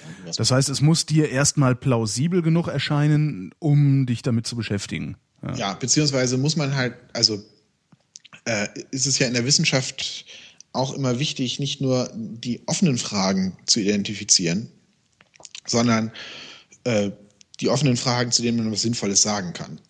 Mhm. Ja, und wenn halt Sachen sehr von sehr unterschiedlichen Seiten kommen und dann ist es zwar möglich, eine offensichtliche offene Frage ist, wie hängen die denn zusammen? Sind die im Widerspruch oder beschreiben die möglicherweise das Gleiche oder so? Ist eine offensichtliche Frage, aber äh, wenn die von sehr verschiedenen Seiten kommen, ist es nicht ganz klar, wie man, wie man die Dichter zusammenbringt. Also so, sozusagen nur zu sagen, ja, da müsste man ja mal, ist irgendwie gut, aber das konkret zu machen, da muss man erstmal eine gute Idee haben, sonst lohnt sich das, mhm. das Zeitinvestment nicht. Ähm, und das außerdem sind die Sprachen, die die Leute benutzen, sind nicht wirklich kompatibel. Also man redet da viel aneinander vorbei und wie gesagt, man ist, ist, ist voll mit Vorurteilen. Jetzt habe ich das mal alles so richtig gedisst. Aber es, es, gibt, es gibt auch Leute, die versuchen im gegnerischen Lager so ein bisschen ähm, zumindest so eine Idee zu kriegen, was da passiert. Äh, ich ja, es wäre also alleine schon, allein schon Ansporn genug, denen das um die Ohren zu hauen. Ja, also, also willst es denen um die Ohren? Ich ein bisschen ne? erzählen. Also ich habe tatsächlich ähm, auch über das gegnerische Gebiet irgendwie veröffentlicht mhm. und mich damit befasst und ich kriege da von meinen Peers aus der Stringtheorie kriege ich so Schulterklopfen von im Sinne von gut, dass das mal jemand macht und also äh, also und ich ich also beziehungsweise ich was ich mich bemüht habe ist halt deren Sprache so ein bisschen zu lernen und zu sehen, was sie machen, aber aus meiner Sicht machen sie Dinge nicht richtig an einigen Stellen. Oder die würden, würden wir sagen, das ist offensichtlich falsch, man muss das irgendwie anders machen. Und ich versuche das in deren Sprache irgendwie zu sagen, warum und was könnte man vielleicht anders machen. Also ich kann das auch nicht besser machen, weil, also unser Vorwurf ist hauptsächlich, sie machen sich zu einfach an einigen Stellen. Äh, das führt aber hauptsächlich dazu, dass man irgendwie ignoriert wird. Also es gibt so ein paar Leute, die hören einem zu, aber also von der anderen Seite. Die eigenen Leute finden das ganz toll, dass man mal mit denen redet, aber die sind natürlich nicht total begeistert, dass da jemand von außen kommt und ihnen, ihnen erstmal ins Bein pinkelt. Das sind Strukturen, die du da beschreibst, also soziologische Strukturen, die ich komplett absurd finde. Aber wahrscheinlich ist das in jedem Unternehmen auch so, ne? Das ist, glaube ich, einfach sehr menschlich. Also ich meine, ja. also die sind auch nicht dumm. Das ist nicht so, dass sie das irgendwie, dass sie da irgendwie äh, äh des Kaisers neue Kleider irgendwie nicht sehen. Also diese, das sind keine dummen Menschen, ja. Mhm. Aber wir, also ich kann mindestens sagen, also aus meiner Sicht stellt sich das, was ihr macht, da so und so dar und das ist dann vielleicht nicht, zumindest an einigen Stellen habt ihr vielleicht nicht die, die, die mir am naheliegendsten liegende Wahl getroffen in dem, was ihr so, als ihr so euren Weg gesucht habt und so. Also ich kann immer mal wieder hoffen, ich rede dann auch auf, man trifft die ja auch immer auf Konferenzen, dann redet man mhm. mal so ein bisschen und sagt man ja hier, so und so habt ihr schon mal nachgedacht und wenn du das genau ist, was ich dir gerade erzähle, dann liest doch mal, was ich da aufgeschrieben habe, es hilft vielleicht. Und dann tun sie das, aber das ist nicht so was, da kommt man nicht hin und sagt, ja, pass mal auf hier, äh, euer Zustand ist aber gar nicht kovariant, der ist nur, der ist ja sogar invariant und das ist totaler Humbug. Und dann sagen sie alle, Mensch, das ist uns noch nie aufgefallen, gut, dass du sagst, so. Sondern die sagen, Invarianz ist genau richtig. Die sagen, Invarianz ist natürlich genau richtig. Ja. Genau, außerdem haben wir das ja schon immer so gemacht. Das ist tatsächlich eine Begründung? Naja, gut, Nein, klar, es ist ja alles nicht. Aber die haben das irgendwie, die haben das internalisiert, dass das ist das, was man will. Ja. Und ich sage halt, das ist nicht das, was man will. Schau hier mein Beispiel kommt von woanders, aber wenn ich da sah, wenn man, wenn ich da darauf insistieren würde, dass es invariant ist, dann kommt Humbug raus. Naja, aber genauso sagen die halt, naja, wenn wir hier äh, darauf bestehen würden, dass es Variant ist, äh, Kovariant ist, dann käme ja auch Humbug raus. Ja, ja. Das ist ja ist im Grunde ist das wie ein Religionsstreit, ne? Wahrscheinlich habt ihr Ja, beide ja, Unrecht. Also ist ja genauso. Also nimm alle großen, nimm alle Offenbarungsreligionen. Äh, jeder hat Unrecht. Nein, ich, also was, das, was man halt machen kann, ist halt, man kann nur eine Analogie nehmen. Man kann ein System sagen, von dem man sagt, das ist in der entscheidenden Frage, verhält es sich genauso wie das, was uns eigentlich interessiert. Und wenn Ja. ich da das mache, was ihr zu dem, was uns eigentlich interessiert, macht, äh, kommt halt nichts Vernünftiges raus und die können halt sagen, das Beispiel ist irrelevant oder es ist, verhält sich in Wahrheit ganz anders. Es verhält sich, das ist, das ist nicht das wichtige Beispiel, weil es verhält sich ganz anders. Also, ja, aber das so, so funktioniert Wissenschaft. Also, das ist in einem gewissen Maß auch legitim. Also, es ist nicht so, dass irgendwie, gerade wenn man in so einem spekulativen Bereich ist, dass es das, das eine abs- 100% offensichtlich richtig und das andere offensichtlich falsch ist. Also, das ist einfach nicht so. Sondern da, das zeigt sich erst über die Zeit, was, was irgendwie der Fruchtbringer ist. Gibt es ähm, wenigstens sowas wie Designvorschläge für eine Maschine, mit der man äh, eure Vorhersagen überprüfen kann? Ähm, nein. Also, wie, wie, groß, genau das- müsste, wie so. groß müsste der LHC sein? Äh, äh, ne? Naja. Ist ja wahrscheinlich die Frage, oder? Ja, ja, aber der, der müsste so unsagbar groß sein. Also wie gesagt, was der LHC besser sehen kann als dein menschliches Auge, und das müsste halt um den gleichen Faktor nochmal irgendwie Dollar werden. Also sagen Das wir ist mal, sagen- groß. Der LHC, der, also es gibt ja so eine Maschine ungefähr alle zehn Jahre gibt es eine neue irgendwo auf der Welt. Oder hat es in den letzten paar Dekaden so gegeben. So, also die, die, der Produktzyklus von so Teilchenbeschleunigern, Next Big Thing ist ungefähr eine Dekade. Und so ein Next Big Thing bringt ungefähr einen Faktor 10. Okay, wir warten also noch. Äh, Ja, aber äh, LHC ist halt irgendwie, was die Größe, die man da bauen kann und auch was die, was die Kosten angeht, halt ziemlich doll am Limit. Also, also die, die Kosten sind dann, die wachsen gerne schneller als der Faktor 10. Also es ist, es ist einfach, es ist total unreal. Es ist auch nicht so, dass man einfach sagen könnte, okay, nehmen wir ein bisschen mehr Geld in die Hand, bauen wir LHC in zehnmal so teuer, sondern LHC ist halt absolut State of the Art, das, das tollste der tollen irgendwie Dinge. mehr geht gerade nicht. Mehr geht gerade nicht und auch auf absehbare Zeit. Also brauchen, also ja. Also es gibt, es gibt schon Pläne für den Nachfolger, ja. Der wäre dann wieder mal gerade und kein Ring aus bestimmten Gründen. Und dieses gerade, also das heißt, äh, das würde dann irgendwie The International Collider oder so heißen. Und was da schon klar ist, ist, das macht, das stemmt kein Land und auch, auch CERN, das E von CERN ist ja Europa. Ja. Äh, also CERN ist irgendwie so, so, naja, so ein bisschen erweitertes Europa finanziert. Also eigentlich ist CERN Europa und da sind dann halt so am Randländer dazugekommen und die Amis geben inzwischen auch ein bisschen Geld dazu. Äh, aber das, das stemmen die Europäer irgendwie finanziell. Und die nächste Ausbaustufe ist vollkommen klar, das macht nicht die Europäer, das machen nicht die Amerikaner alleine, sondern da müssen alle all ihr Geld, was sie in diesem Bereich ausgeben wollen, in einen Topf schmeißen und dann kann man das irgendwo auf der Erde dann tatsächlich einmal bauen. Dann bauen wir einen Beschleuniger von hier nach China. Nein, so groß wird er nicht. So groß der, wird er der, nicht. Wird, der wird vermutlich 60 Kilometer lang sein, ungefähr. Das ist so die, das Projektstadium. Die sagen, mit einem 60 Kilometer langen Ding wird man die nächste interessante Sache sehen können. Cool. Und ja. Und Ja. ab, wie gesagt, da, da muss, müssen schon alle irgendwie Geld reinlegen, und, um das irgendwie realisieren zu können. Und, und das wird auch nur passieren, wenn das LHC noch tolle Sachen findet. Ja, also wenn das LHC weiter so mit dem Higgs rummurkelt und irgendwie am Ende nur das Higgs findet, dann ist das nicht spektakulär genug, um die Öffentlichkeit und vor allem die Politiker Okay, für die Politiker ist es nicht spektakulär genug, aber für die Wissenschaft wäre es das schon, oder? Also wir hoffen halt, dass es noch mehr findet als das Higgs. Also das Higgs ist, ist das, das ist halt so fest angesagt, dass es das finden muss, dass das irgendwie nur so, aha, okay, check, gefunden.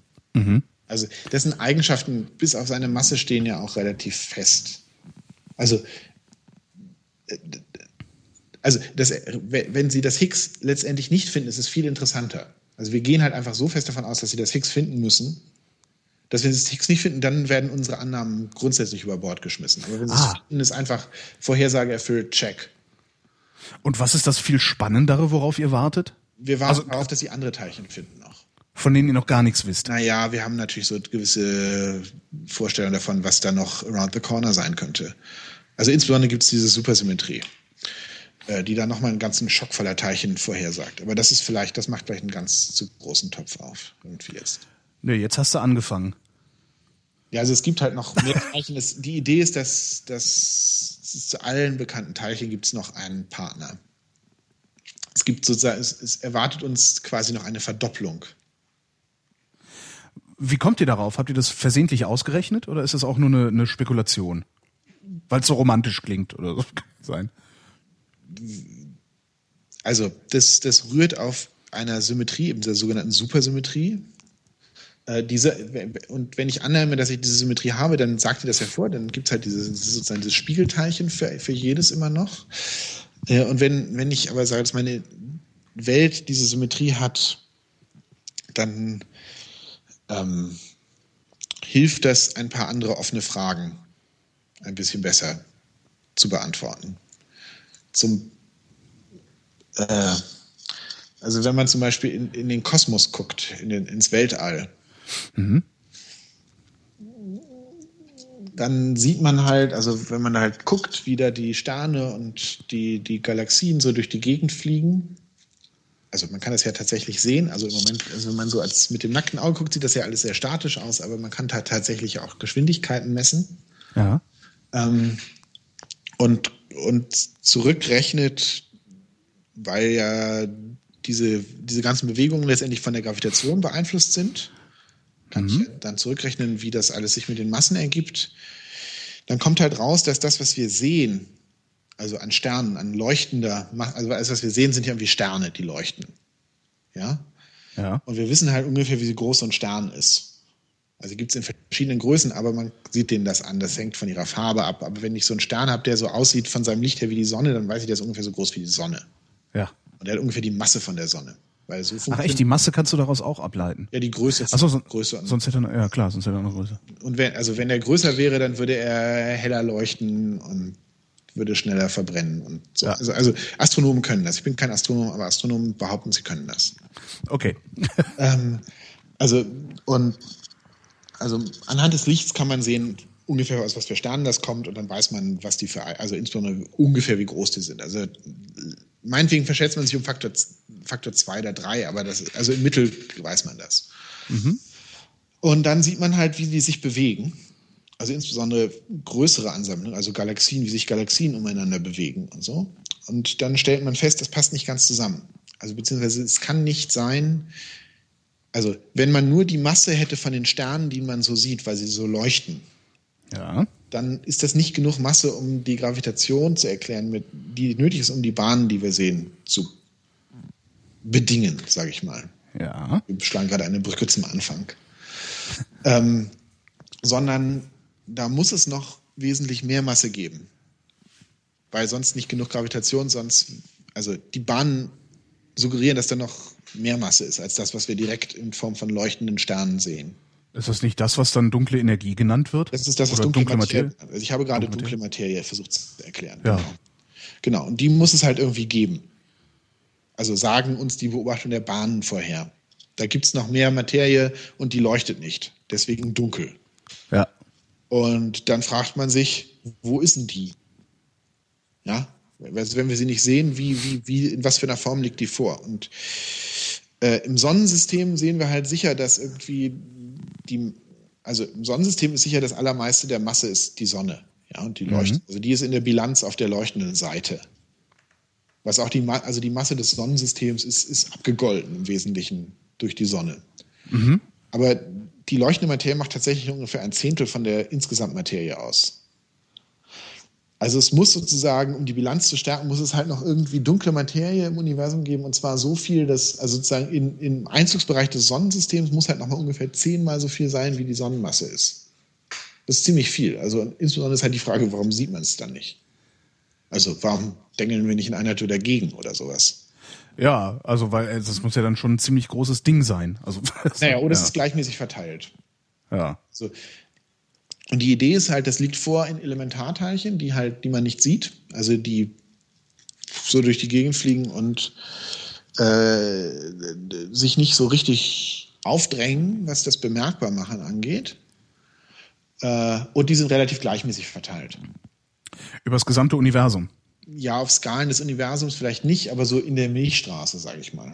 Aha. Also Klar, Also- weil die auch wieder Masse, Masse haben und mit, mit, den, mit den anderen Massen äh, interagieren auch Ja, wahrscheinlich. also, also auch so- beziehungsweise ist die, also auf der, auf der Größenordnung von so einer Galaxie, so eine Galaxie kennt man ja, das ist so ein Bild, das ist so eine Scheibe, so mit Armen Ja. und so, die sich irgendwie dreht. Und die Idee ist, oder die Bewegungen suggerieren halt, dass diese Masse, die da insgesamt drin ist, eher so kugelförmig rund um diese, diese Scheibe ist. ah, Also da fliegen irgendwelche, also kugelförmig sind sie, weil sie sich halt nicht, weil sie ziemlich durcheinander durchgehen oder aneinander vorbeifliegen, ohne sich groß zu stören. Ähm, äh, ist halt so eine, so eine Halo von Zeug, fliegt da wahrscheinlich irgendwie äh, rund um so eine Galaxie rum. Und zwar von der Masse von ungefähr zehnmal der Galaxie. Von zehnmal den, den ganzen Sternen in der Galaxie. Und das, das ist ja die Frage, woraus besteht das? ja. Und das besteht mal sicher nicht aus Protonen und Elektronen, weil die haben nicht die Eigenschaft, irgendwie ohne groß anzudengeln, aneinander vorbeizufliegen, weil die nämlich elektrisch geladen sind. Und durch die elektrische Anziehung oder Abstoßung dengeln die massiv. Ja. Und die klumpen dann halt zu sowas zusammen wie irgendwie die Materie, die wir sehen. Also das sind schon mal, also sicher nicht äh, halt irgendwie Protonen oder Elektronen, aus denen das besteht. Sondern es muss aus anderen Elementarteilchen bestehen. Und ähm, ohne diese Supersymmetrie kennen wir eigentlich kein Elementarteilchen, was sozusagen dafür zur Verfügung steht. Weil sie entweder zu sehr gegeneinander gegendengeln oder zu leicht sind. Es gibt ja diese Neutrinos, die auch irgendwie durch alles durchfliegen, haben wir vielleicht auch schon mal davon gehört. Ja. Äh, haben die dann nicht gerade, hat dann nicht gerade dieser Detektor keine Ergebnisse geliefert oder so ähnlich? Da war doch gerade irgendwas. Oh, ja, oh Gott, das war dieses mit dem schneller als Licht. Also, also nee, nee, das, das war wieder was anderes. Nee, das Doch, war, das waren auch da, Neutrinos, aber ach, das waren auch Neutrinos. Ja, ja. Nein, ich meinte jetzt eher dieses Riesending, was sie da äh, im Eis verbuddelt haben. Ähm, war das nicht auch ein Neutrino-Detektor? äh, ich glaube, sie- ja, ich sie- habe es nicht so im Kopf. Also ich glaube, die suchen nach vielem, äh, unter anderem auch nach der dunklen Materie. Hm? Also Neutrinos jedenfalls sind es nicht. Also die haben nicht genug Masse. Die bringen, die tragen, die sind zwar auch dunkel und fliegen durch die Gegend und dengeln nicht aneinander, aber die bringen nicht genug auf die Waage irgendwie. Von denen gibt's nicht genug. Also von denen weiß man ja, wie viel so durch die Gegend fliegen, weil man sie ja dann doch irgendwie messen kann in diesen großen Detektoren. Aber die bringen halt nicht genug auf die Waage. Also es muss noch irgendwas anderes sein und mit der Supersymmetrie hätte man einen natürlichen Kandidaten. Das provided, also einer von diesen Partnerteilchen hat alle Eigenschaften so, dass das irgendwie. Aber es klärt auch noch andere, andere Probleme. Zum Beispiel, warum in gewisser Weise sagt, erklärt die Supersymmetrie auch, warum die Gravitation so viel schwächer ist als die anderen Kräfte. Also wenn ich zwei Elektronen habe, da sind die elektrisch geladen und die Kraft zwischen denen ist, ist total bestimmt durch die elektrische Abstoßung. Die Gravitation zwischen denen ist viel, viel, viel, viel, viel, viel kleiner. Weil, also im Vergleich zur Ladung ist die Masse von Elektronen ganz klein. Aha. Und das kann man halt so sagen, die, im Prinzip ist die Kraft Gravitation halt viel schwächer als diese elektrische Kraft. Und zwar um Größenordnung. Es hat, wenn man am Ende nachdenkt, hat das was damit zu tun, warum diese Planck-Skala so klein ist. Also die, aber Tatsache, Gravitation ist viel, viel schwächer als die anderen, als die, als diese elektrische Kraft oder die elektromagnetische Kraft. Und trotzdem schafft es die elektromagnetische Kraft nicht dagegen anzustinken. Ja, das liegt aber, das liegt aber einfach daran, äh, dass die elektrische Kraft halt, dass es da Plus und Minus gibt. Dass sich da die Ach so. Sachen neutralisieren können. Also so, ein, so eine Erde ist im Wesentlichen neutral. Deswegen ist die elektrische Kraft zwischen Erde und Mond irgendwie vernachlässigbar, weil die beide im Wesentlichen neutral sind. Aber bei Gravitation gibt es halt nur Plus. Ja, Es gibt nur positive Masse, die sich anzieht. Deswegen gibt es keine Abschirmung von Gravitation oder Neutralisierung von Gravitation. Und deswegen, on the long run, gewinnt halt die Gravitation. Ähm, deswegen bleibt überhaupt was übrig. Also des, nur deswegen sehen wir überhaupt was von der Gravitation. Aber sie ist halt, sie ist halt so viel schwächer. Und dann kann man eben die Frage stellen, das ist doch irgendwie unnatürlich. Also Dinge, die irgendwie in, beides so Kräfte, Naturkräfte, warum ist die eine so sehr anders als die andere? Und dann kommt noch dazu, dass die in der Quantentheorie das so ist, dass Dinge jetzt kommt so ein ESO-Argument, aber da, Ja. so alles bedingt, alles äh, äh, interagiert irgendwie mit allem so ungefähr. Also mal so ganz grob gesprochen. Also, also um sozusagen, Dinge sind nicht unabhängig voneinander. Und das führt ja. typischerweise dazu, dass sie sich irgendwie angleichen. Mhm. Und durch diese Effekte würde man eigentlich erwarten, dass die Gravitation stärker wird und die andere Kraft, weil, weil die sich halt irgendwie beeinflussen. Die Gravitation würde dadurch äh, ange, ange, also hochgedreht und die andere Kraft ähm, entsprechend schwächer und dann würden sie halt ungefähr sich in der Mitte treffen oder so. Mhm. Aber das tun sie nicht. Ja, die eine ist viel schwächer als die andere. Also gibt es eine sogenannte Hierarchie dazwischen. Okay. Also eine, eine Riesenzahl, also Dinge, die irgendwie im Prinzip vergleichbar sind, aber trotzdem vom Zahlenwert furchtbar unterschiedlich sind. Und da kann man fragen, woran liegt das? Dann kann man entweder sagen, ist Zufall oder man, oder man sagt, hier gibt es Erklärungsbedarf. Also das ist nicht natürlich. Dinge pflegen sich halt irgendwie auszugleichen, warum oder man, ich, man kann sogar Mechanismen angeben, nach denen, sie, man, nach denen man erwarten würde, dass sie sich ausgleichen. Und die Frage ist, warum sind diese Mechanismen nicht effektiv? Und auch da ist diese Supersymmetrie davor. Die Supersymmetrie. Also meinst, warum sind diese, warum sind die Mechanismen nicht effektiv bezogen auf die Gravitation? Auf die Angleichung zwischen Gravitation und elektrischer Kraft. Äh, okay. Ja. Mhm. Und diese Supersymmetrie hat auch die Eigenschaft, dass sie diese Mechanismen in gewisser Weise außer Kraft setzt. In diesem Fall. Ähm, ich bin jetzt, ich merke, ich bin da furchtbar schwammig, aber ich fürchte, ich, mhm. äh, ich, ich, müsste ein Studium der Physik empfehlen. Das, äh, äh, ja, wahrscheinlich. Also das ist auch, also mein, mein, Gehirn setzt auch zwischendurch immer mal wieder aus. Also äh, äh ist, um, ist, ja okay. Um, um, um, also zu erklären, erstens, was Supersymmetrie ist und warum es, wie dieser Angleichungsmechanismus funktioniert und warum, was, warum das aussetzt. Ja, was ich mich die ganze Zeit frage, ist, warum sollte sich überhaupt äh, ausgerechnet zwischen Gravitation und elektrischer Ladung äh, eine Angleichung Warum sollte ausgerechnet Das sind halt beides sozusagen elementare Kräfte, soweit wir wissen. Achso, das sind die einzigen elementaren Kräfte. Es gibt noch zwei weitere. Ja. Aber das, das ist dann die vollständige Liste. Also es gibt noch zwei sogenannte Kernkräfte. Da sind auch die Namen so ein bisschen einfallslos. Die heißen nämlich einfach die starke Kernkraft und die schwache Kernkraft. Sehr schön. Äh, Moment, einen Schluck Mate nachfüllen. So. Ähm, ähm, die sind, die starke Kernkraft ist dafür zuständig, dass so ein Atomkern zusammenkleben bleibt. Ja. Der Atomkern, da sind ja insbesondere diese Protonen drin, die alle positiv geladen sind und die würden sich ja elektrisch alle abstoßen. Mhm. Würde so ein Atomkern eigentlich auseinanderfliegen. Also die hätten keinen Grund zusammenzubleiben. Aber es gibt halt eine weitere Kraft, die die zusammenzieht und die auf kurzen Abständen wesentlich stärker ist. Deswegen heißt sie die starke Kernkraft die hält, die klebt diesen Atomkern trotz der elektrischen Abstoßung zusammen. Und die schwache Kernkraft? schwache Kernkraft äh, bewirkt quasi das Gegenteil. Das, die sorgt dafür, dass manchmal doch ein Proton zerfallen kann in ein, in ein Elektron und ein Neutron. Und das ist dann äh, äh, radioaktiver Beta-Zerfall. Das, die sorgt dafür, dass da manchmal doch noch was auseinanderfallen kann. Also, wie gesagt, ist verantwortlich für den Beta-Zerfall und hat noch ein paar andere, aber dann noch wesentlich esoterischere Auswirkungen. Gut, aber diese vier Kräfte sind nach allem, was wir wissen, der komplette Katalog aller Kräfte oder Wechselwirkungen, wie man vornehm sagt. Und die halten sich auch alle, alle äh, an, an, an ihren Ausgleich, nur die Gravitation nicht. In gewisser Weise. Also die, diese drei, die zwei Kernkräfte und die elektromagnetische Kraft, die sind auch alle in Form von Elementarteilchen irgendwie beschrieben. Also bei, auf dem Level von Elementarteilchen funktionieren immer Kräfte so, dass irgendwelche Teilchen ausgetauscht werden. Mhm. Also da ist das Beispiel, wir stehen irgendwie beide auf Inline-Skates und ich halte einen Fußball in der Hand und also wir gucken uns gegenüber an und ich werfe dir diesen Fußball zu. Ja, dann da durch den Rückstoß, wenn ich in dem Moment, wenn ich werfe, rolle ich nach hinten und in dem Moment, wo du den Fußball fängst, rollst du auch nach hinten. Mhm. Und dann hat sozusagen, obwohl wir uns nicht berühren, zwischen uns eine Wechselwirkung stattgefunden, denn wir rollen dann beide auseinander und das hat dadurch funktioniert, dass wir diesen Fußball zwischeneinander ausgetauscht haben. Ja. So, in diesem Sinne funktioniert auch diese, funktioniert auch der Kraftaustausch oder Wechselwirkung durch Teilchenaustausch. Und je nachdem, was für einen Fußball man da in der Mitte wirft und was für Eigenschaften der hat, sind das unterschiedliche Kräfte. Mhm. Und wenn ich da eben ein Photon oder ein Gamma-Quant, was das gleiche ist, hin und her werfe, dann habe ich eine elektromagnetische Kraft ausgetauscht.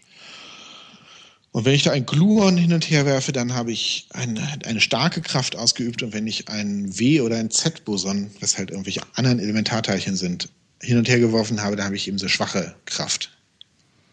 Hat, der hat die schwache Kraft gewirkt. Mhm. Und die verschiedenen Teilchen sind aber unterschiedlich darauf, ob sie, ob sie sozusagen diese, diese, diese Austauschteilchen fangen können oder nicht. Okay. Und deswegen sind die Kräfte unterschiedlich und verhalten sich unterschiedlich, weil sie von unterschiedlichen Teilchen unterschiedlich aufgefangen werden. So ganz grob gesagt. Ähm, also und, und, und, was und was diese, und was tauschen diese drei Kräfte sind aber die sind verstanden. Da gibt es dieses Standardmodell der Elementarteilchenphysik, das beschreibt diese drei Kräfte und alles, was wir am LHC messen, sind sozusagen diese drei Kräfte und ihr Zusammenspiel. Und das ist mhm. komplett verstanden. Und dann gibt es halt noch die Gravitation. Die steht, wenn man nicht an die Stringtheorie oder andere Quantengravitation glaubt, noch außen vor. Also die ist an sich auch verstanden, weil das ist irgendwie diese allgemeine Relativitätstheorie, aber die, die spielt halt nicht mit den anderen irgendwie richtig gut mit.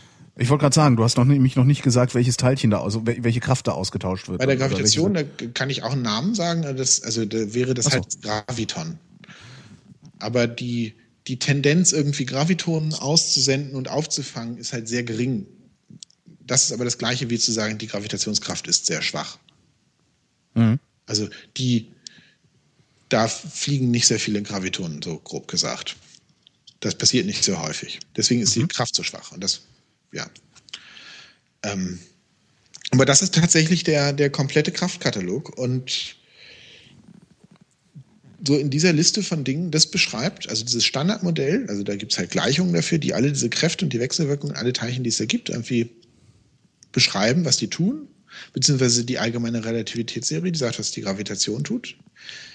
Das ist unser vollständiges Wissen, was wir haben über die Welt. Also die, die passen noch nicht zusammen. Also man muss sich bei quasi immer entscheiden, rede ich, versuche ich, äh, habe ich eine Situation, die, wo die Gravitation die entscheidende ist, also wenn halt irgendwie äh, äh, Galaxien rotieren, oder ist das ist irgendwie sind die anderen Kräfte dominant, weil halt irgendwie irgendwelche elektrischen Effekte. Also ich meine auch, also was dein Tisch, der vor dir steht, dass der da irgendwie zusammen bleibt, das ist im Wesentlichen elektrische Kraft. Mhm.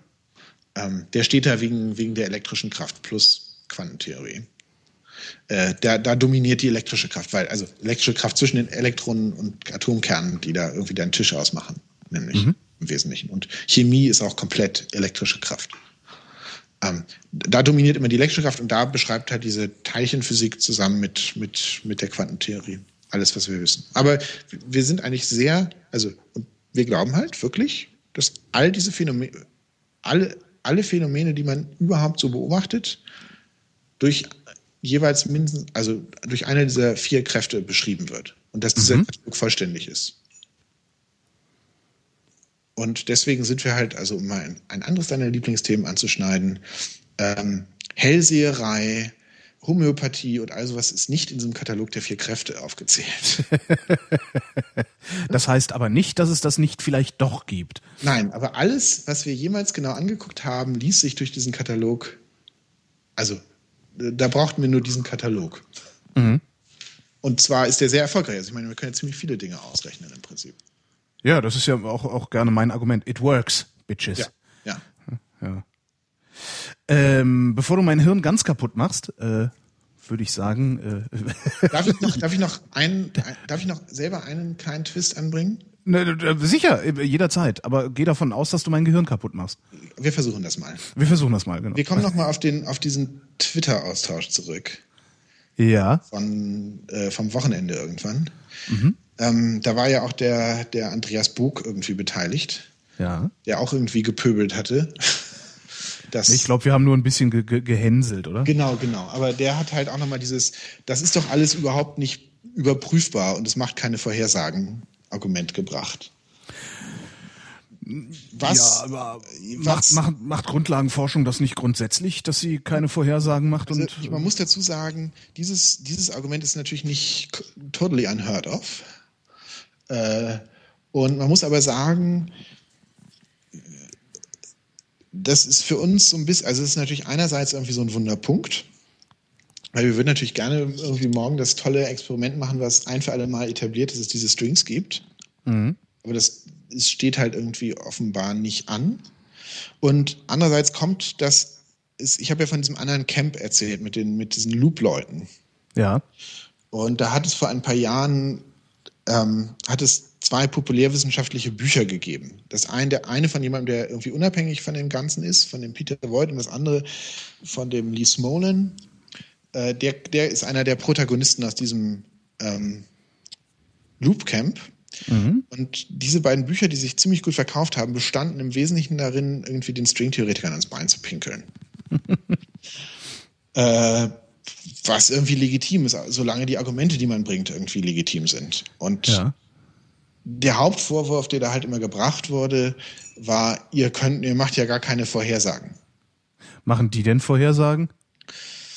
Das ist schwierig. Also Lee Smolin, dieser Loop-Mensch, behauptet, sie würden Vorhersagen machen. Ähm, das würde ich, also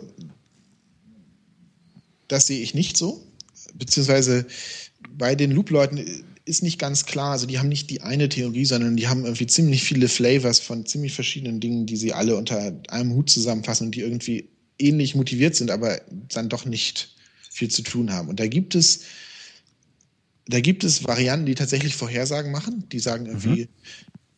dass die Lichtgeschwindigkeit nicht äh, für, alle, für alle Teilchen gleich ist, sondern dass die Lichtgeschwindigkeit von der Energie abhängt solche Untertheorien gibt es bei denen, aber das sind Untertheorien, die passen zu sonst überhaupt nichts. Also die, die sind bei denen eigentlich auch totale Außenseiter, weil sie äh, andere Dinge, die, die noch viel offensichtlicher sind als irgendwie die Lichtgeschwindigkeit, irgendwie total konterkarieren. Mhm. Also bei denen würde irgendwie in dieser Theorie, wo die Lichtgeschwindigkeit energieabhängig ist, da, da würde Billardspielen zum Beispiel nicht funktionieren, weil die Stoßgesetze so auf so einem makroskopischen Billardtisch nicht mehr stimmen würden.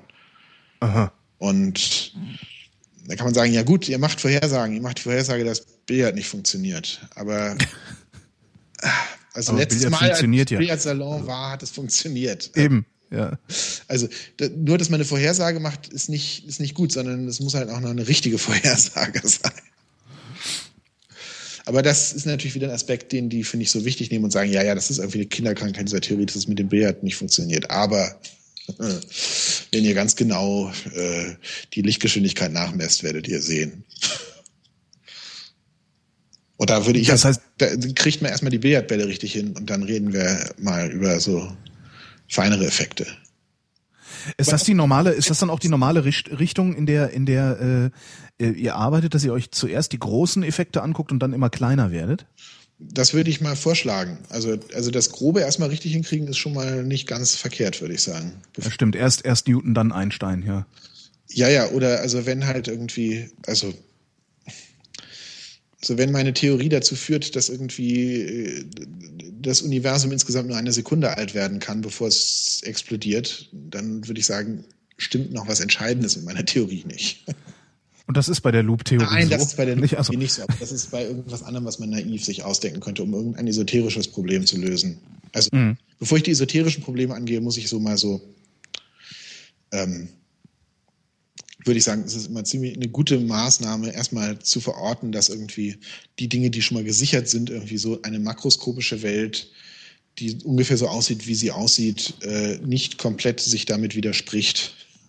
Ja sortiert ziemlich viel aus an diesen Theorien. Was halt auch, also das ist auch, da, warum das überhaupt funktioniert. Also wenn, wenn das irgendwie alles nur wilde Spekuliererei wäre, die wir betreiben, irgendwie jeden Tag denke ich mir was komplett Neues aus. Vielleicht besteht die Welt aus irgendwie einem großen Sandwich, das von vier Elefanten getragen wird. Und worauf stehen die Elefanten? Ja, die stehen natürlich auf Schildkröte. Schildkröte natürlich, ja. ja selbstverständlich. Ähm, und ich kann mir jeden Tag so was Neues ausdenken. Dann wäre das in der Tat eine extrem brotlose Kunst. Ähm, der Trick ist aber, dass, dass nahezu alles, was man sich so ausdenken kann, offensichtlich falsch ist. Also das ja. Elefanten zum Beispiel.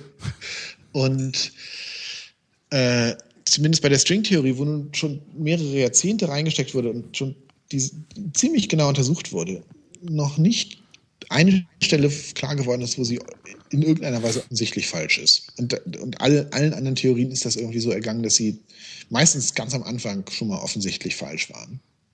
Also der Umstand, dass die Stringtheorie nicht offensichtlich falsch ist, ist, ist ihr großes Asset.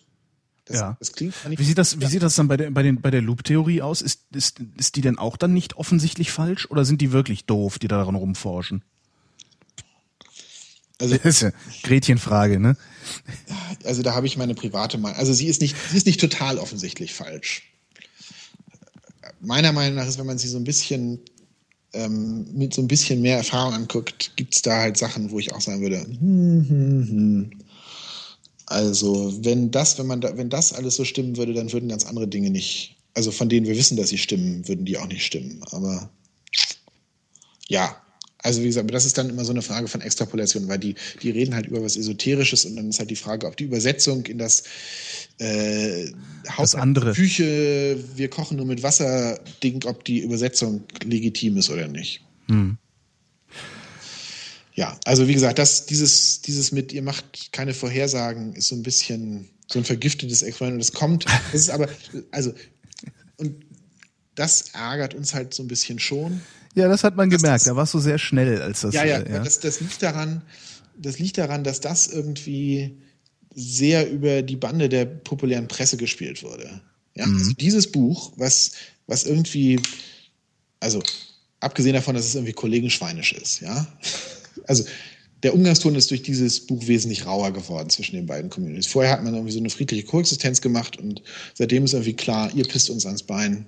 Also ich glaube, vor zehn Jahren hätte ich mich nicht in der Öffentlichkeit so geäußert, wie ich das jetzt getan habe über das andere Camp. Aha. Und jetzt habe ich da nicht mehr viel Beißhemmung, muss ich sagen. Ähm, weil, also eigentlich spielt man das nicht über, den, über, über, über die populäre Presse. Also ich bezeichne dich jetzt auch mal als Teil der populären Presse. Ja, natürlich. Nee, das, das ist, das ist weil, auch unsinnig, weil, weil die populäre halt, Presse gar nicht, halt gar nicht. wissenschaftliches Argument. Also wir können ja, und ich, ich kann halt auch nicht überprüfen. Genau, du kannst ich, es nicht überprüfen und auch auf dem ja. Level, wie, wie wir irgendwie diskutieren, ja. ist kein Argument irgendwie valide, sondern man muss halt schon irgendwie in die Technikalitäten da einsteigen.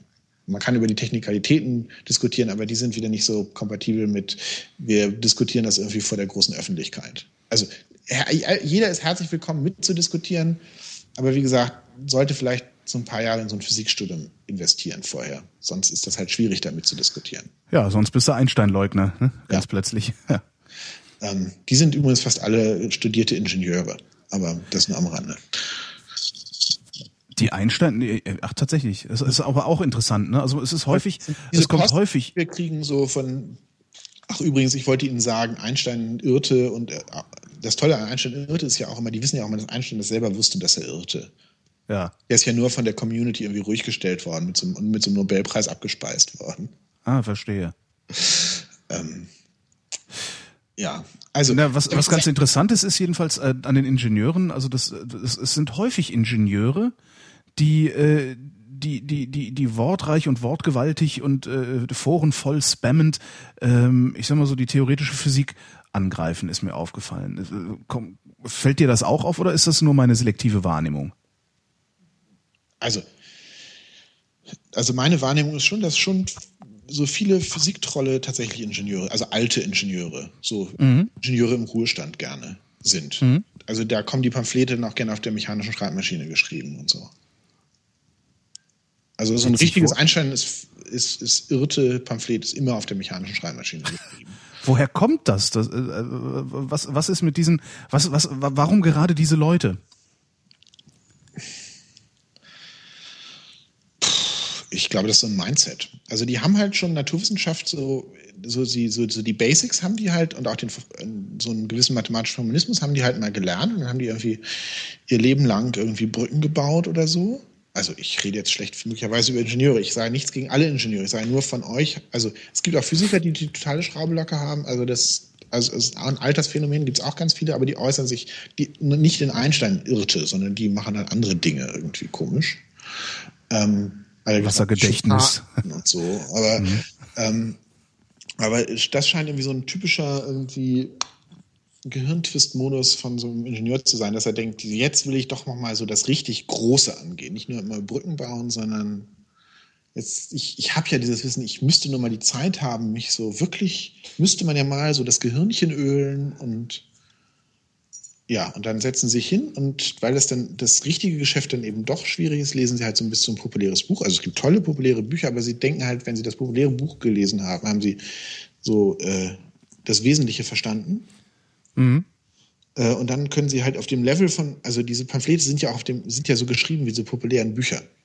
Oder so wie wir jetzt geredet haben, irgendwie miteinander. Ja. Ähm, und auf dem, also auf derartige Argumentationsschemata benutzen die. Ähm, ist halt immer schwer, ne? Wenn dann, wenn dann der hinkende Vergleich um die Ecke kommt, äh, der, äh, ja. Ja, also das Problem ist halt, entweder ist halt noch eine Substanztheorie drunter oder eben nicht. Aber also das kann man dem, dem der metaphorischen Sprache kann man das nicht ansehen, ob, ob das ein valides Argument ist oder nicht. Richtig. Ähm, ja, Aber das ist ja nicht nur in der Physik so, das, das ist ja eigentlich auch überall so. Also hast ja auch gerade, wenn du dir gerade im Moment diese Urheberrechtsdebatte anguckst, die da unterwegs ist, äh, da wird ja auch in vollkommen absurden Vergleichen die ganze Zeit nur noch miteinander diskutiert. Ja, oder äh, und, und überhaupt nicht über die Substanz. Auch, ne? auch nicht unbedingt miteinander, würde ich sagen. Ja, das ist richtig, ja. Gerne aneinander vorbei. Also, ja. Ähm, also vielleicht ist es tatsächlich eine gute Analogie. Also, wenn man wissen will, wie Leute, die, denke ich, häufig, also es gibt natürlich immer Dumme, ja, und das sind auch gerne die, die besonders laut sind. Ja, klar. Aber es gibt ja durchaus auch kluge Menschen, die, die total konträre Meinungen haben, ja. Mhm. Äh, also gerade, also, je, also vielleicht ist das, vielleicht ist es tatsächlich so. Also ähm, von, von, von Leuten, die halt aus, aus einer, einer, einer Netzkultur kommen, die Dinge, die für die wichtig sind und aus der Kultur, aus der die kommen und wie die argumentieren, ist halt häufig so, dass sie, also zumindest wenn man sich nicht Mühe gibt, erstmal leicht die Gefahr, dass sie total aneinander vorbeireden von jemandem, der halt aus so einer Künstlerecke kommt und irgendwie gelernt hat, dass seine, dass eben Kunst und Kultur irgendwie an sich Wertschätzung der Gesellschaft verdient und als solches irgendwie eine Daseinsberechtigung hat und, und von, von diesem Hintergrund anfängt zu argumentieren, das muss ja. doch irgendwie sein und das muss doch irgendwie geschützt werden und so. Und der andere sagt halt irgendwie, äh, Schnickschnack, ich weiß halt, du, aus technischen Gründen kann es nicht verhindert werden, also müssen wir das Beste draus machen. Also ich meine, das ist ja noch das, die, intelligentere Form dieses. Als, ich wollte gerade sagen. als wie, muss alles frei sein, ey. Ich lade es runter. Ja, aber ich glaube, das gibt es also, sowieso also es nicht. Gibt, oder? Es gibt es auf beiden Seiten, aber, ja. aber wie gesagt, die, die Argumentationsmuster, die man da anbringt, hängen sehr stark ab von der Kultur, aus der man kommt. Und das ist in der Physik genauso. Das ist in der Physik genauso. Und dann führt das leicht halt dabei dazu, dass auch nicht dumme Menschen erstmal aneinander vorbeireden. Wenn sie sich nicht sehr bemühen, sehr gut zuzuhören, was der andere sagt. Und sich vielleicht in das Mindset der anderen Seite begeben wollen. Wie bist du eigentlich Stringtheoretiker geworden? Hast du Abi gemacht und hast gesagt, so, und jetzt werde ich Stringtheoretiker. Also mach doch Nein, das, also, äh, also, also im Prinzip sage ich immer, das wollte ich schon immer werden. Ja. Was nicht ganz stimmt, weil ich ganz früher wollte ich Müllmann werden und dann wollte ich Zauberer werden. Aber als ich gemerkt habe, dass das beides nicht so der tolle Karrierepfad ist, ähm, also ich habe halt als, als, als Kind und Schüler halt so, so Sachbücher über Astronauten und Sterne und sowas gelesen. Und dann wollte ich auch erstmal lange Astronaut werden. Also kein Lokomotivführer, kein Polizeiwagenfahrer, sondern Astronaut war schon das Ding irgendwie. Und naja, das wird dann durch eine deutsche Gymnasialbildung so in so Bahnen gelenkt, ja. Also mir war auch irgendwann, irgendwann kapierte ich, dass die tollen Astronauten, dass das irgendwie, äh, dass die alle irgendwie, oder viele, zumindest von den frühen irgendwie aus dem, so irgendwie militärische Jetpiloten sind mhm. äh, wo, ich, wo mir irgendwie vollkommen klar war, dass ähm, da gewisse äh, physiologische Dinge dem im Weg stehen. Bei mir. Du forderst, dass du nicht in das Flugzeug passt, oder? Ganz, nee, nee, ganz so, ganz okay. so nicht, aber. Ja, bei mir wäre das so, darum dachte ich. Aber sagen wir mal so, ich bin nicht, die, bin nicht derjenige gewesen, der bei, bei, bei der Wahl der Fußballmannschaften so der eine der ersten war, der ausgewählt wurde. Okay. Äh, also, also und das, naja, dass halt so ein Astronaut halt doch irgendwie so ein besserer halt Jetpilot eigentlich ist, im besten Fall. Mhm. Also das hat sich irgendwie geändert seit den Zeiten von der Mondlandung, also Mondlandung, also ich bin 73 geboren, es war da auch irgendwie schon lange Vergangenheit, aber so das prägte irgendwie so das Bild. Also äh, Wissenschaftler wollte ich schon werden und ich fand halt irgendwie so Grundlagen, so, so wie funktioniert es denn nun wirklich so im Innersten und so, da, bitte gerne esoterisch, und das führt dann ziemlich direkt irgendwie in diesem Pfad. Also ich habe da mal kurz mal überlegt, ob ich vielleicht Mathematik studieren soll oder, oder lieber Informatik, aber das erschien mir dann beides doch äh, eher öd. Aus meiner damaligen Abiturientensicht. Und dann war es halt die Physik. Und seitdem tue ich das. Robert Helling, vielen Dank. Gut, gern geschehen. Und ich? Eine Stunde 50 geredet. Hauer, Ja, ungefähr. Ja, es kommt, kommt, kommt prima hin. Pass auf, das ist jetzt die erste, das, das ist jetzt das erste Holger ruft an, was live on tape produziert wird. Das heißt, ich mache jetzt direkt die Abmoderation und dann das Outro. Du musst jetzt mal kurz ruhig sein. Genau. Robert Helling äh, war das. Vielen Dank. Und ich bin Holger Klein und danke für die Aufmerksamkeit.